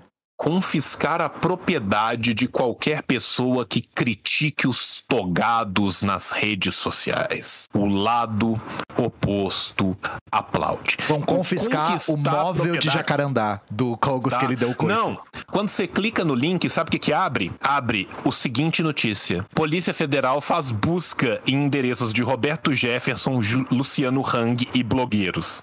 Tá? Essa é a propriedade que eles estão confiscando. Fazer busca é confiscar a propriedade, tá? Sim, a Polícia Federal fazer busca na casa do presidiário que tinha armamento bastante para começar uma nova milícia Sim. é confisco de propriedade. Inaceitável. E a imprensa demonstra indisfarçável regozijo. Não tá errado, nós estamos aqui demonstrando indisfarçável regozijo, Sim. né? Pois sabe que a atitude do STF fortalece seu monopólio da informação. E pede mais. O que, que é o pé demais? Vamos lá, né? Carlos Bolsonaro não recebeu visita da PF. Esse é o pé demais. É um link do antagonista falando de Carluxo. Qual que é o ponto? Nossa, é, uma- é um tweet, né? É, Qual que é o ponto Sim. deles aqui? Eu não entendi. O, o ponto deles, pelo que eu tô entendendo, é que, apesar de os dois lados se locupletarem de quando a fake news do outro lado é perseguida, só um lado é verdadeiramente perseguido pelo sistema. Aham. A extrema-direita nazista. Ah, sim. Temos sim. que defender nossos chefes porque eles são super homens superiores Sim. que vão trazer o Reich. É isso que eles estão dizendo em outras palavras aqui, né? Ou seja, Obrigado, obrigado pela, imprensa- pela esclarecimento. É, a, a grande imprensa, que obviamente é de esquerda, né?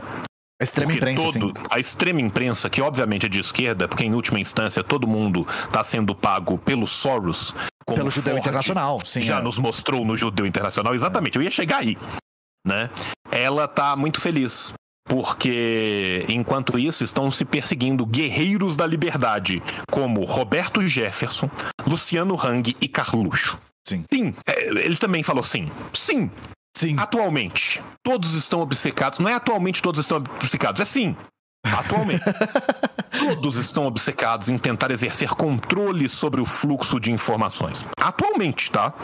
Isso nunca aconteceu antes. Principalmente os políticos e os burocratas do Estado. Consequentemente, eles. Eles. Eles. Sabe o que é o eles? É um link É um tweet. um tweet da Tabata Amaral. Evidências, né? Evide- Provas. evidências. Aí vamos lá, provas. junto com outros deputados e o apoio de pesquisadores e sociedade civil, apresentemos um projeto para barrar as fake news no Brasil.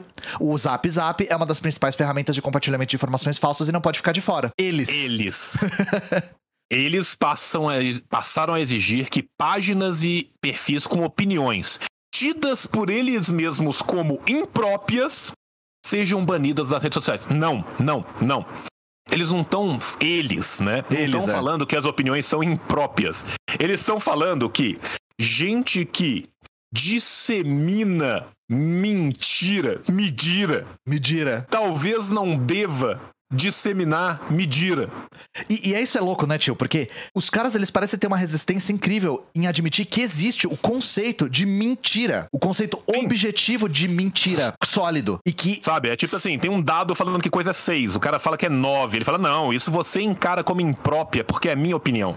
Sim, e sim, gente, existe medida no mundo. Ah, Existe isso, sabe? Então é, é, é simplesmente uma resistência em admitir que existe medida e que existe uma máquina de medida que circula no seu zap zap. É bem mais simples, sabe? Só faltou eles entre três parênteses aqui, né? E o bom é que o sejam banidas das redes sociais traz mais dois hiperlinks. É, aí um é, Facebook censura páginas de direita e a esquerda deveria se opor a isso. Você não é meu pai, você não me diz o que fazer. E, e a primeira coisa que E eu é quero entender, cara, é, olha a estilística, cara. Olha essa vírgula antes de um i totalmente desnecessária.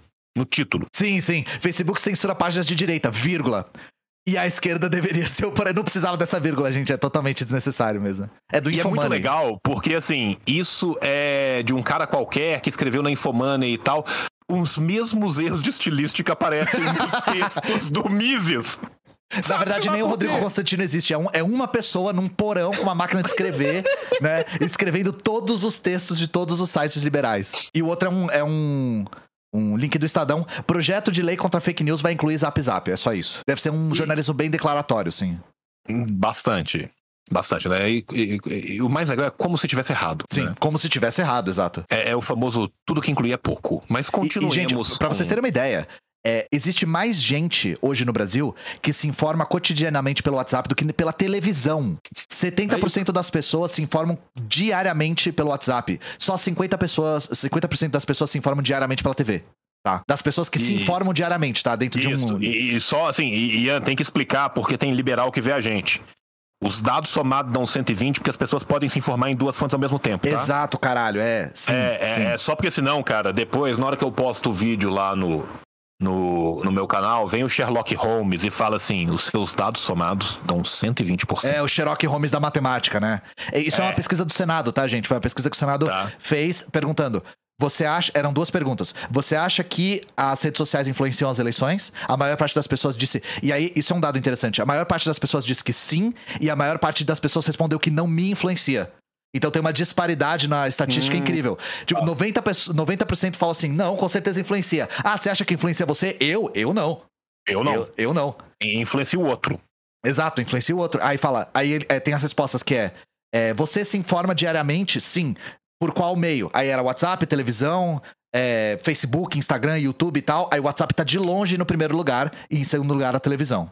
Então isso aqui é importante porque Imagina, a, a mentira ela consegue circular no WhatsApp com uma frequência muito maior, ela consegue ser muito mais cabeluda também, né? Ela consegue ser uma mentira mais escrachada, mais.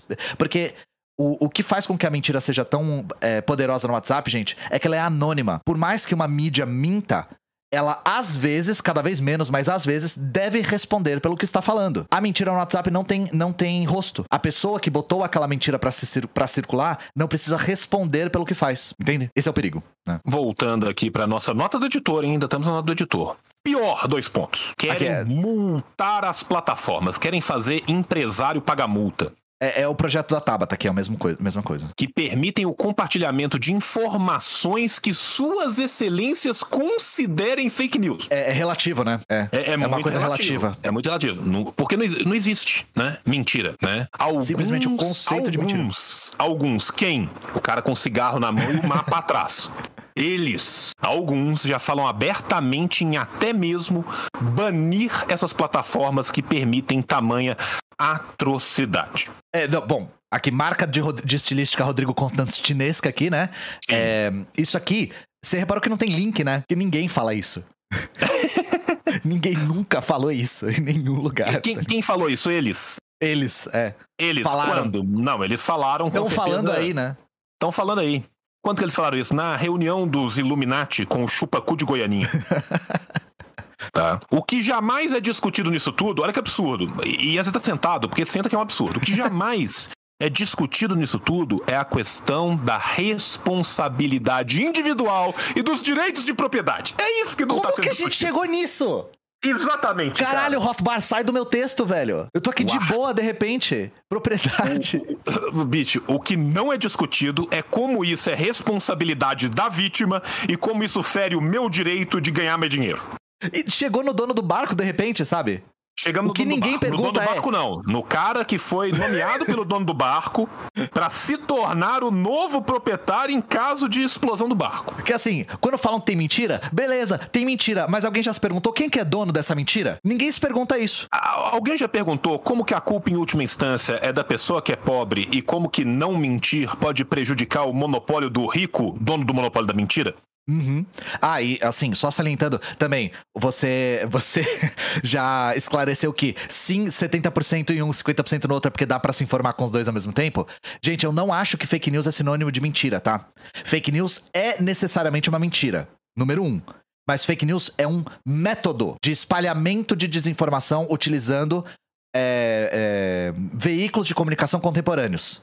Tá? É isso, mas não vão achando que a gente está usando fake news como sinônimo de mentira. Mentira, Inclusive, não, pelo amor de Deus. É, é até importante a gente salientar isso, porque a palavra fake news e ela ser uma palavra estrangeira, né? a- a- uma expressão estrangeira, confunde muito as pessoas. Inclusive, é, teve uma pesquisa recente, eu não, eu não me lembro onde eu vi, mas foi uma pesquisa. é, perguntando para as pessoas da classe trabalhadora o que, que elas achavam que era fake news. E as pessoas responderam as coisas mais Eu vi diversas. isso, cara, É, eu vi E teve gente que respondeu: ah, é quando uma pessoa é grosseira. E assim, não é culpa da pessoa não saber o que significa, tá? É só que o termo ser em inglês e ele ficar sendo utilizado de maneira freestyle, principalmente pela direita, faz com que ah, o real sentido fique um pouco escamoteado, né? Agora a gente vai começar o texto e vamos falar de propriedade, que é o nosso assunto favorito, né? É, como sempre, né? É, não, peraí que eu vou ter que pegar o, cigarro, eu vou ter que chupar a droga. Vai ter que como. chupar a noia, Vai. né? Não tem Vai jeito. Sabe uma, uma das coisas que é muito prazerosa de ser de esquerda radical, além de tudo, gente? É que, sendo de esquerda social-democrata, você de uma certa forma ainda tem que relativizar é, a proteção à propriedade privada. E no caso da esquerda radical, a gente pode só falar assim: ah, eu acho que propriedade privada não deve existir, foda-se. Sabe? É, é uma das coisas. Eu tava falando, tio, que é uma das coisas que faz com que seja muito prazeroso ser de esquerda radical é que a gente não precisa ficar relativizando a propriedade privada. A gente só quer abolir ela mesmo. E enquanto pessoas da esquerda social-democrata precisam, de uma certa forma, proteger o direito à propriedade, o que entra em uma espiral de contradições e que a gente simplesmente não entra nessa seara.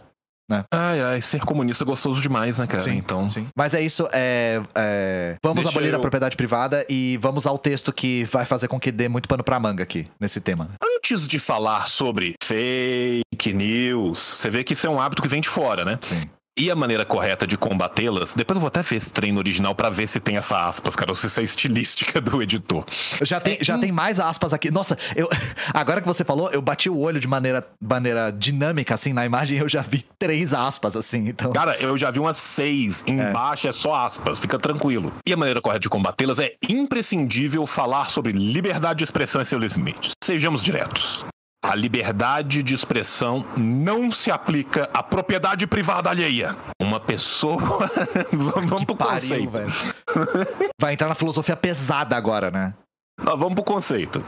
Uma pessoa tem liberdade de expressão apenas em sua própria propriedade ou na propriedade de alguém que concordou voluntariamente, estava demorando, né, no bingo, em lhe conceder o espaço determinado. Que porra é essa, Batata?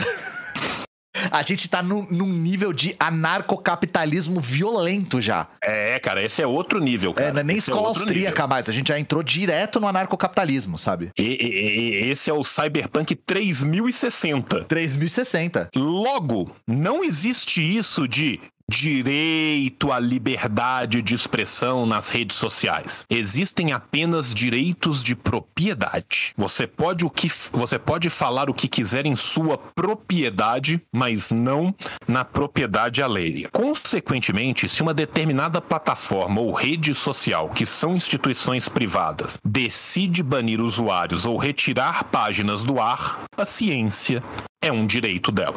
Eu, eu quero, eu, eu quero muito ver onde que isso vai, cara. Sim, sim, né? Não significa que ser um direito dela. Na verdade, não é nem que é um direito dela, é uma capacidade dela, mais do que um direito, né? É algo que ela materialmente pode fazer. Se isso é ético, correto e, digamos assim, é. Um direito no, sentido, no sentido jurídico da questão é outra, outra conversa. Não, mas é. um outro detalhe, né? Se estamos falando em algum lugar onde isso é regulado, muitas vezes não é um direito, é um dever. Sim, Tá? verdade. isso é pode bem, ser bem um lembrado. direito, Bem lembrado. isso pode ser um dever. Sim, pode ser um dever. Mas acima é de tudo é uma possibilidade. É É uma, é uma possibilidade. capacidade, exatamente. Elas conseguem fazer isso. Você consegue? Não. A empresa consegue. Às vezes nem o Estado consegue, dependendo da maneira como é. Muitas vezes eu procuro o, o botão de deletar tweet alheio, dependendo das coisas que É. eu leio, e ainda não achei. Não achou? né? Sim. Então, vamos lá. Ademais, embora sejamos totalmente livres para discordar dessa decisão das redes sociais, e também sejamos livres para estimular boicotes à grande mídia. Todo mundo sabe que boicote funciona, né? É.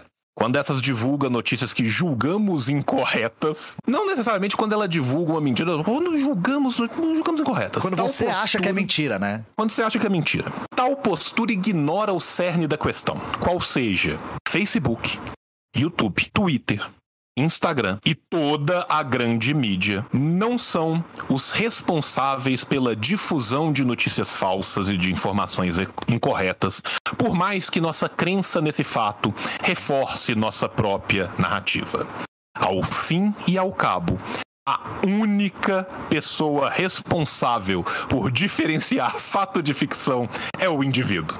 É o que a gente sempre fala, João. O idealismo, ele é um canto muito quentinho e aconchegante, né? Às vezes eu, eu queria ser idealista só pra eu ser um pouco mais feliz, porque você consegue se, se aconchegar assim, ó, debaixo das cobertas e falar assim: nossa, na minha cabeça as coisas funcionam tão bem. Nesse mundo maravilhoso que eu criei para mim mesmo, em que em momento nenhum sequer tangencia a realidade material, é tudo tão lindo e perfeito, né? Olha, olha só a frase que a pessoa me solta no final. Em última instância, aqueles que optam por vincular a mentira não são responsáveis por isso. O responsável é você. Você, seu merda. Quem mandou você seu- cair na mentira, seu seu bosta? lixo contextualista, tá? Você, seu lixo contextualista, que optou por cair na medida. Você Quem- escolheu quem- cair na mentira. Quem é responsável por, por um. Você toma um golpe, tá? Você toma um golpe e perde muito dinheiro. Quem é responsável? O golpista? Não. É você. Você. Quem mandou você cair no golpe? Você caiu num esquema de pirâmide. Quem é responsável? As pessoas que fizeram o esquema de pirâmide? Não, você. O crime, Ian, ele só acontece porque a pessoa opta por ser a vítima do crime. Sim. Tá. A responsabilidade individual ainda existe. Quando eu era criança, né, nos meus tempos de menina pequena no Bible Belt, costumava ir com minha mãe ao supermercado. Começou uma, uma evidência anedótica do nada, assim, né? Na fila do caixa, eu sempre olhava maravilhada para os tabloides sensacionalistas que ficavam à mostra nas prateleiras ao lado. Saddam Hussein, na realidade, é uma mulher. Que porra é essa? Dizia uma manchete. Que isso, velho? Outra anunciava uma entrevista exclusiva com um homem de quatro cabeças. Notícias Outra... populares, né? Ela tava vendo as páginas de Tava notícias lendo NP, populares. cara. É. Tava lendo NP. Outra alegava um furo inédito. O exorcismo de um gato demoníaco. Pô, isso aí, ah, porra, não, aí ela tá fazendo juízo, ela nem leu a matéria pra ver se foi se teve exorcismo me- mesmo ou não. É, eu acho que o único que pode dizer que tem quatro cabeças é Equidna, né? Não sei Cara, se você tá. Você tava no dia da nossa maravilhosa conversa sobre o pênis de quatro cabeças da Equidna? O pênis da Equidna é tipo uma topeira estrela, assim, eu não. É, ele tem quatro cabeças. É, essa imagem, é- ela nunca mais vai sair da minha cabeça, eu A agradeço. ideia é que nunca mais ela saia e eu quero te lembrar que o Knuckles é uma Equidna. Eu só quero deixar Caralho, isso claro. é verdade. Meu Deus. Ah, eu, eu, eu consegui sair de Saddam Hussein é uma mulher pra rola do Knuckles, cara. É assim que eu O trabalho. Knuckles é uma Equidna, meu Deus. Ah! Ai, meu Deus. Se tem um corte que eu sei que vai sair desse vídeo, eu sei que vai ser esse. A gente tentando levar o nosso tra- trabalho com seriedade. Mas enfim, eu imagino que ela seja britânica, porque no, é na- no Reino Unido que tem esses tabloides que, que são tipo NP das ideias, assim, né? Cara, tem em tudo quanto é lugar. Nos Estados Unidos tem pra caralho Tem também. bastante lá também? Tem muito, tem muito, tem muito. A ideia, inclusive, do, do NP e desses outros jornais, ela vem dessa imprensa de, de fora. E essa Imprensa imprensa, marrom, né? Marrom Pages, né? sensacionalista, ela começa até mais nos Estados Unidos do que no Reino Unido. Uhum. E isso Né? é uma das coisas que o Como Ninja já falou também em lives dele. É, nós que somos materialistas, a gente tem que trazer de volta pra realidade material. Por que, que ela costuma surgir nos Estados Unidos? É por que, que ela, ela começou. Desculpa, por que, que ela começou a surgir nos Estados Unidos? Porque é, é, é nos Estados Unidos que começa a se desenvolver o jornalismo como indústria.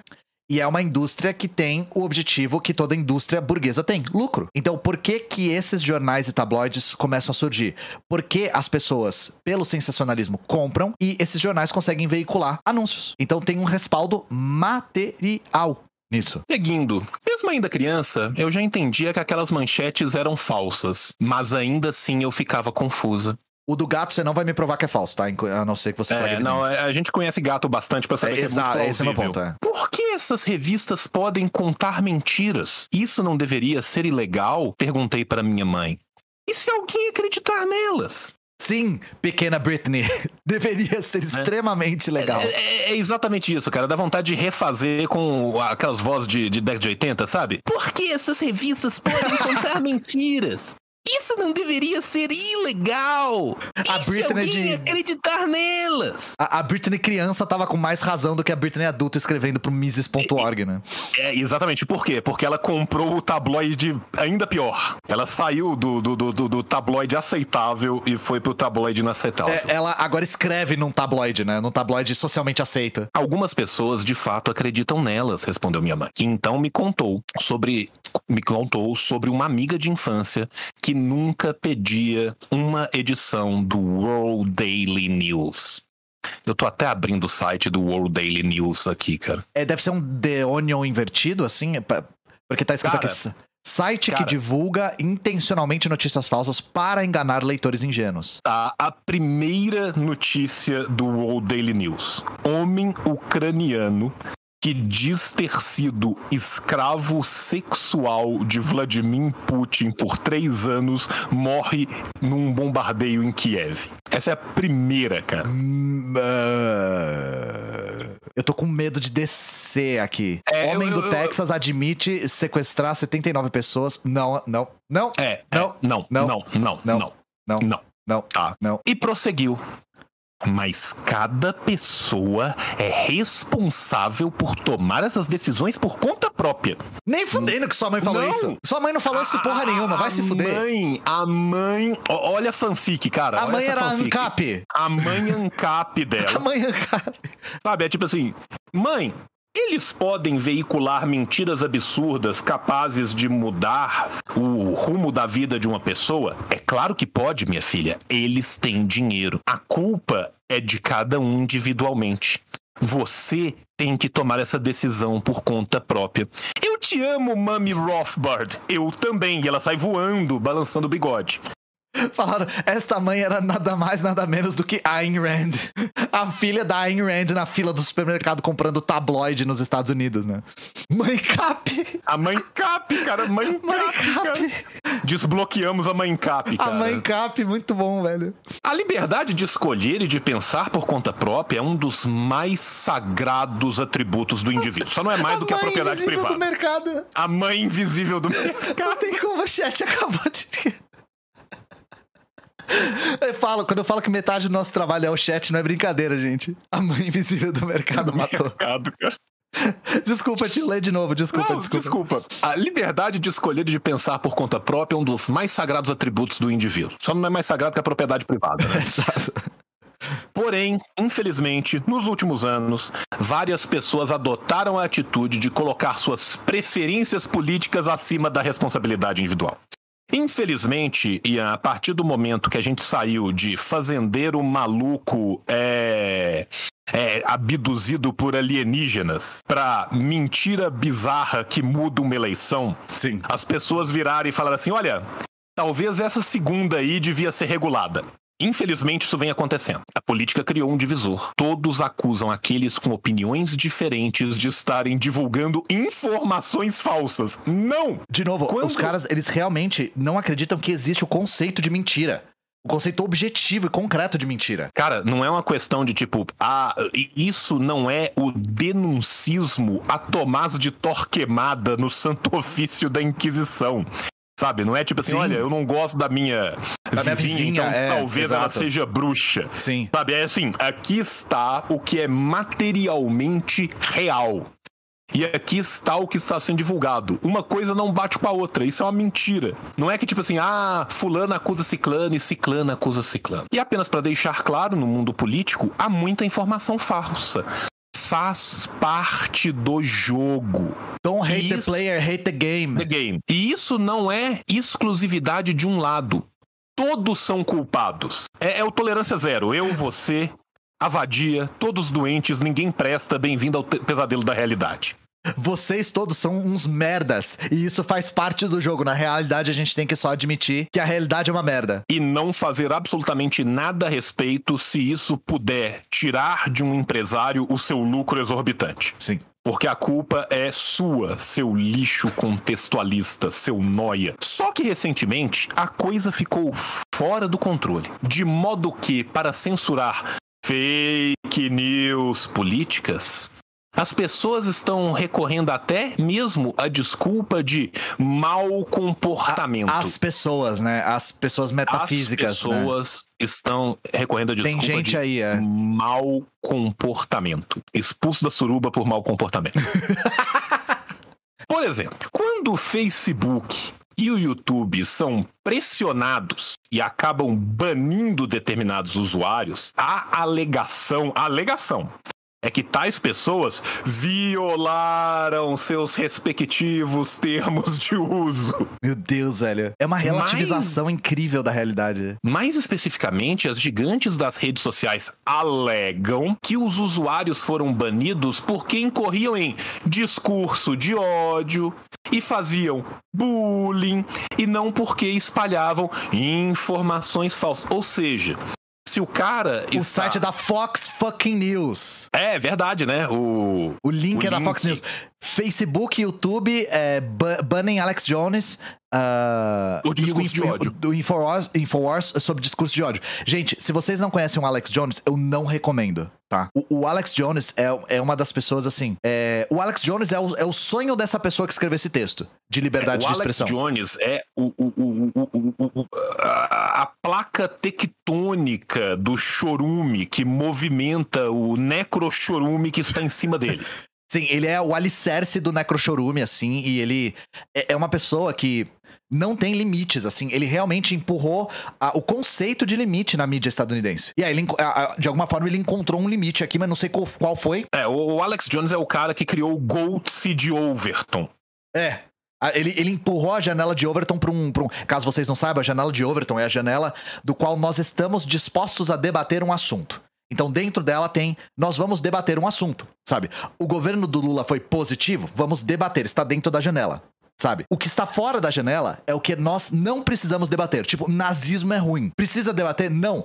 Só que essas pessoas vão começando a expandir essa janela pra gente pegar assuntos do tipo: a Terra é esférica, a Lua existe, existe o conceito de mentira. Cara, e o Alex o Jones. Pizzagate foi dele. Cara. O, pizza, uh, o Pizzagate foi, foi capitaneado por ele. Pizzagate foi, era o. Foi, o Pizzagate foi do Alex Jones. Pra vocês terem uma ideia, Pizzagate, gente, era a conspiração de que existia um restaurante que era uh, de ping-pong pizza, que parece uma ideia muito errada na minha cabeça, mas assim, era um restaurante de ping-pong pizza, é, que no porão tinha um laboratório que eles sequestravam e escravizavam sexualmente crianças para subir a adrenalina delas e extrair a adrenalina delas por seringas e para fazer uma droga chamada adrenochrome para deixar pessoas velhas mais jovens. E a Hillary Clinton seria a encabeçadora desse esquema. Nada do que eu falei eu inventei. Nada do que eu falei eu tirei da minha cabeça, tá? É, e cara, é, Jones tem é disso para baixo, Sim. Né? É disso para baixo, né?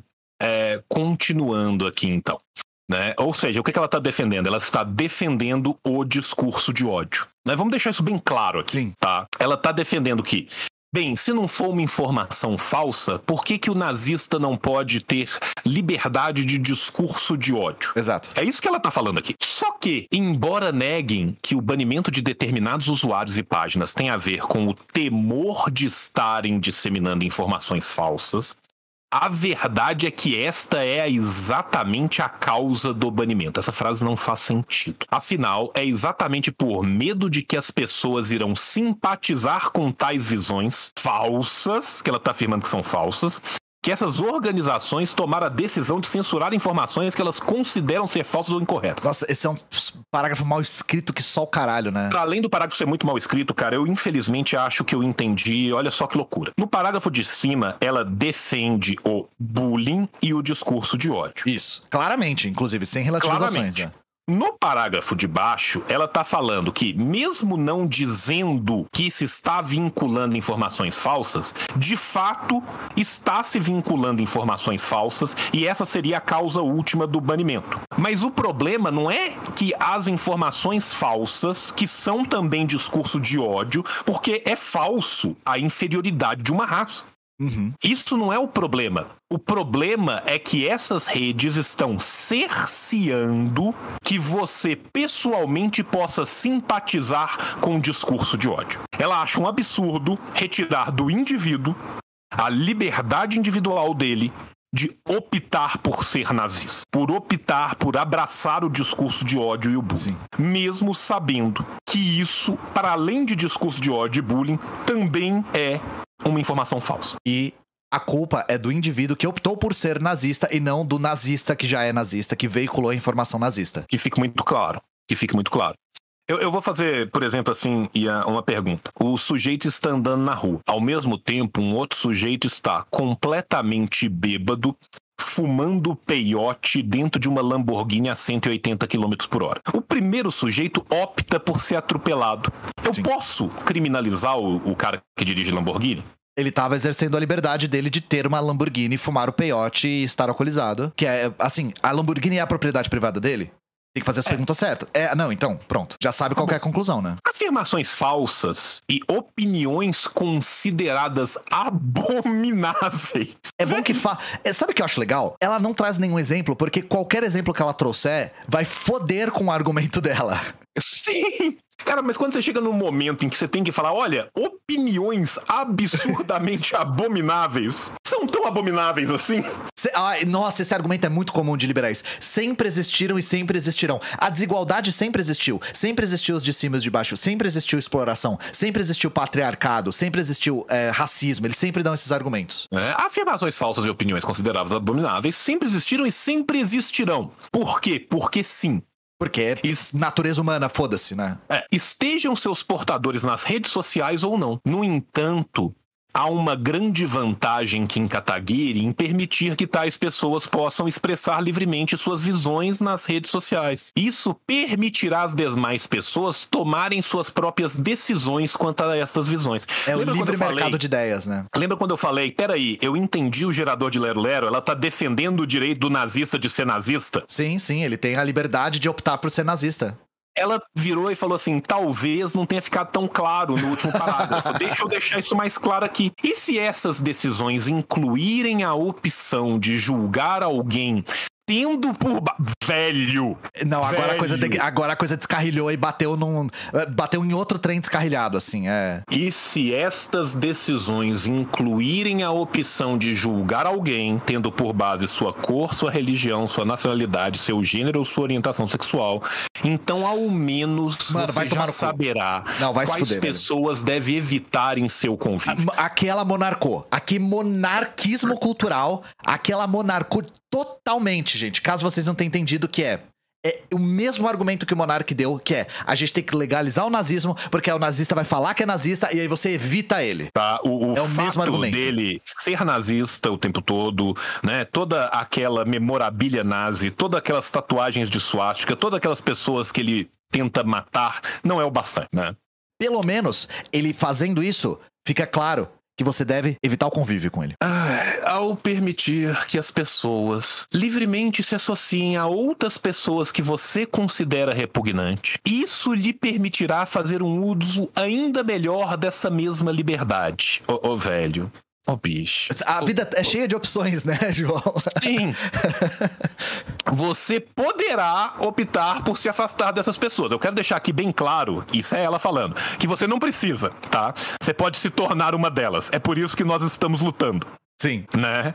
Mas você pode optar por se afastar das pessoas abomináveis, né? Ou você pode vir ler isso aqui e achar top. Isso vale tanto para pessoas que pensam diferente em questões mais explosivas, mais explosivas, como raça, sexualidade e religião, quanto pessoas que pensam diferente em coisas mais prosaicas.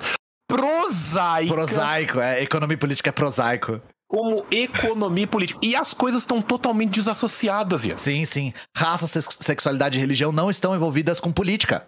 De forma alguma. né? De forma nenhuma, esses grupamentos de pessoas que pensam de forma abominável Sim. sobre religião, sexualidade e raça se miscuem com economia e política. Não acontece. E um camarada aí do chat deu o conselho. Você é negro, evite racistas. Só os evite. Esse é o conselho que ela dá hoje. Cara, é, é- é, assim, é o, o- grau de idealismo, né? Em quantas camadas de idealismo difuso estamos agora? É, a- cada texto que a gente lê consegue quebrar um pouco mais essa fronteira, de verdade, assim. eventuais discursos de ódio, com aspas, ou mesmo Difusão de ideias erradas e notícias falsas, também com aspas, deveriam ser vistos como um sintoma social.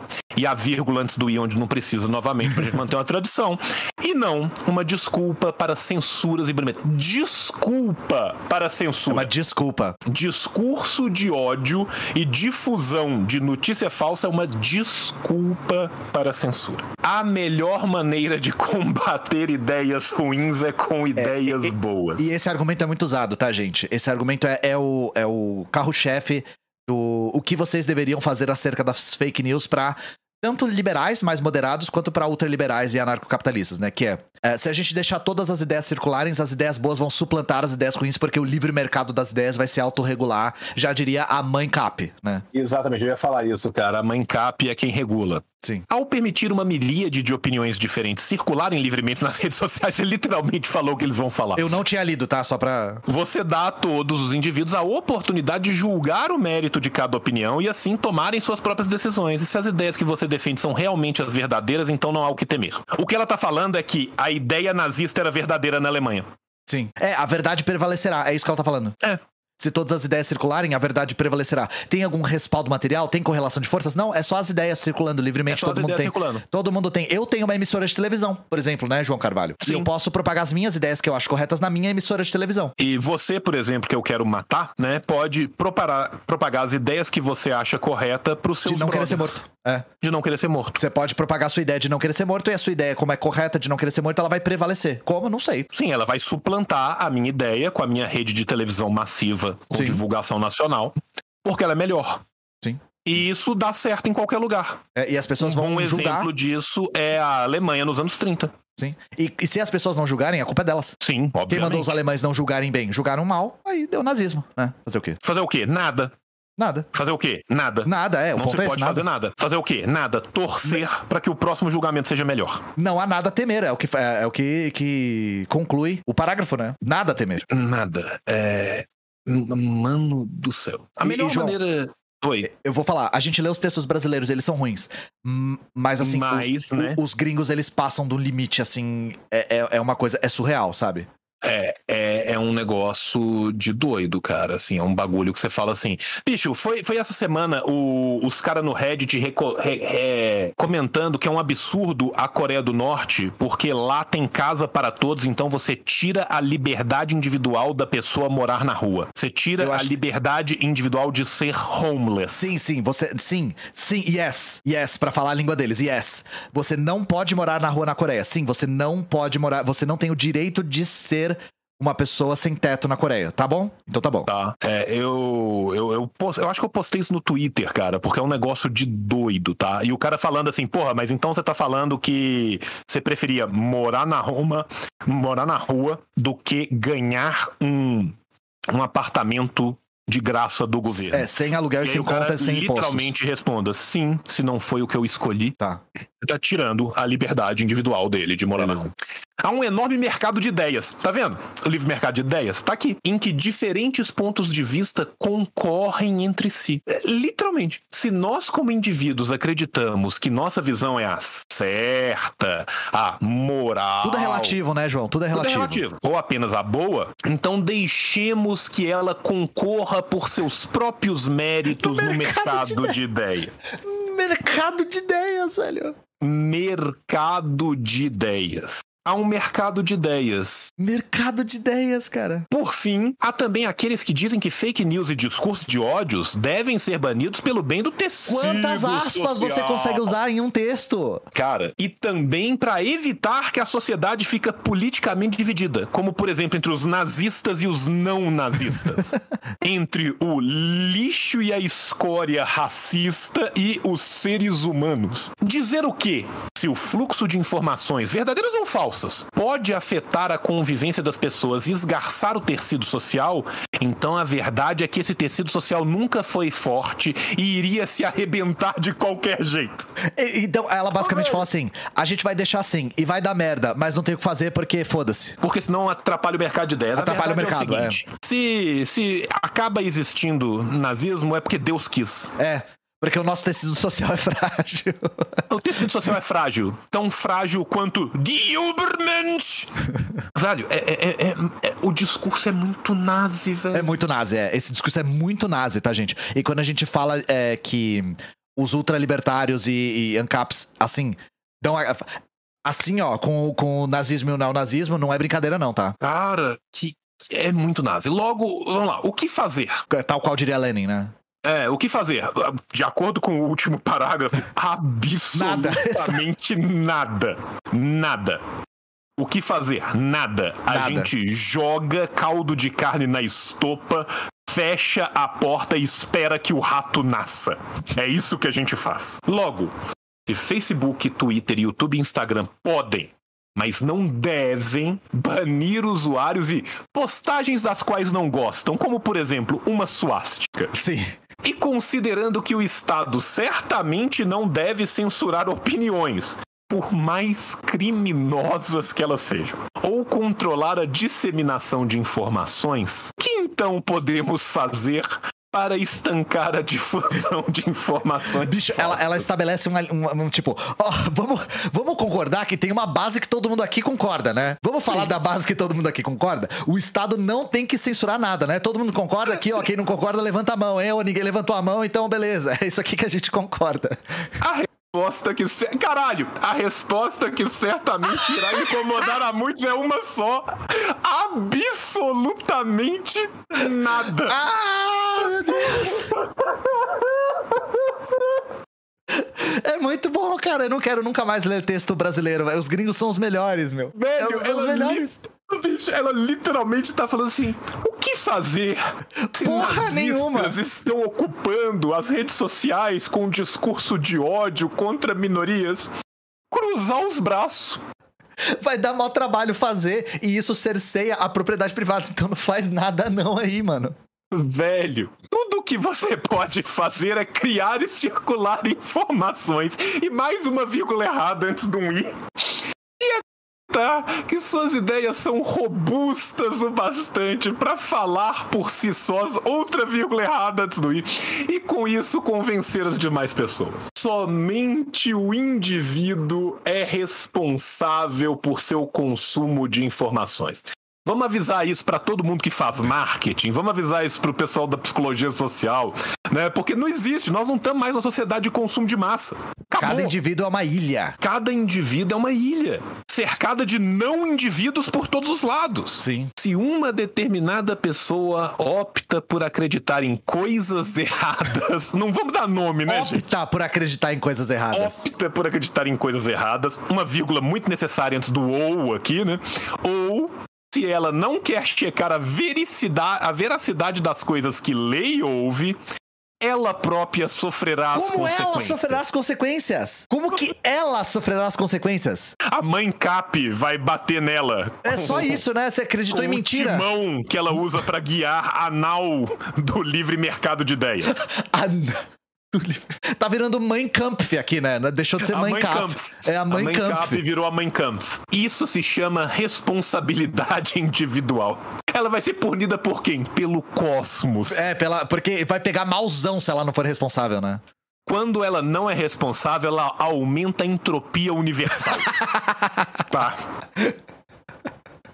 O universo se expande cada vez mais rápido. É, é isso.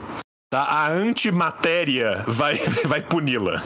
Ao constantemente tentar censurar e banir tudo de que não gosta, nazismo, você, na prática, está dizendo que todos os outros indivíduos são incapazes de tomar a decisão correta por conta própria. E isso, além de arrogante, é uma postura totalitária. Chegamos na. Chegamos na na Hannah. Arendt a dizer. Todos os caminhos levam a Hannah Arendt, de repente, né? Cara, Cara, esse texto valeu muito a pena. velho. Sério, esse texto valeu muito a pena. Muito a pena. Mano, eu, eu, eu, eu não tava esperando isso tudo, cara. É isso que a gente falou, tio.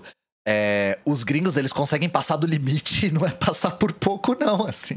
Eles passam de voando, né? De maglev, é, sem eu- eu atrito, tô- sabe? Porque não, não Eu, tem como. eu, eu vou te falar que eu tô em choque, viu, cara? Porque é um texto enorme que basicamente diz assim: Ô, mano, circulação de fake news, mentira e discurso de ódio, a gente não vai fazer nada não, tá? Cara, o melhor é que ela chega no final e fala assim, porra, Nada. o que que dá pra fazer em relação a isso Não tudo? dá pra fazer nada. Nada. absolutamente nada. nada. Tudo que aconteceu ao longo da história de espalhamento de mentira, de todas as consequências que isso teve, não tinha o que ter feito. Então nós estamos plenamente. é, Plenamente confortáveis com a possibilidade de um nazismo 2, porque não há o que fazer. Afinal de contas, né, a gente pelo menos precisa lembrar que os nazistas não cercearam a propriedade privada. Sim, teve isso, né? E assim, vamos colocar as coisas na balança, né? Como diria o próprio Mises. Velho, eu, eu, eu, eu tô aqui abismado, cara. Esse foi chocante, foi chocante. Porque do Velho, Rothbard eu- não foi eu tanto que a gente. realmente não sei o que dizer, apenas sentir, cara. A gente conhecia a peça já, né? O texto do Rothbard, a gente já conhecia a peça. A gente já sabia do como era o Rothbard. Só que esse aqui foi, foi um pouco a mais, assim. É isso, gente. Um beijo no coração de vocês. Sigam o João, porque o vídeo sempre aparece lá. Nos O vemos. próximo a gente volta com o Classics. É, o próximo é o Classic. Porque... Classic. É, o próximo é o Classic. Rocar Classic. Porque teremos aqui um texto vindo da, da terra da França, né?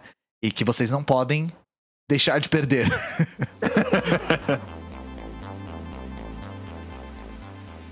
Pará, pará, pará, pará. Terminou, mas não terminou. Não terminou, sabe por quê? Porque tem Paraíso dos Cupom. Tem cupom para um caralho. Tá cheio de cupom. Vamos lá. Assim disse João. Cupom nas Ciências Revolucionárias. Se você quiser entrar, o link tá aparecendo aí. Mas você fala, João, você tem cupom na Boitempo? Tenho. Assim disse João, 20, 20% de cupom na Boitempo. João, tem cupom na Revolustore? Tem. Assim disse o João, 20 a partir de dois pôsteres você ganha 20%. Mas João, eu queria comprar um livro do Lavra Palavra. Tem também. Assim disse o João, 15, 15% nos livros do Lava Palavra. Mas João, eu queria um livro do Ruptura Editorial, mas tem. Fica tranquilo, assim disse o João. Só assim disse o João, você ganha 15% lá. Ah, mas eu queria fazer um curso da classe esquerda. Fica tranquilo, também temos um cupom na classe esquerda. É assim disse o João, tudo junto. 15%. Mas, João, eu queria, na verdade, um livro da autonomia literária. Eu tenho um cupom de 20 reais na autonomia literária. Hashtag assim disse o João, mas João não é o bastante. Eu preciso de mais cupons. Eu preciso de um cupom para eu aprender mandarim. Então fala Xie Guhan Lao Xi. Por quê? Porque lá no Gunhan Mandarim a gente tem também um cupom de 20% de desconto no curso, tá? Assim disse o João, 20 Guhan Mandarim. Beijo no teu coração e tchau, tchau. O capitalismo falhou, falha e falhará em cada uma das sociedades aonde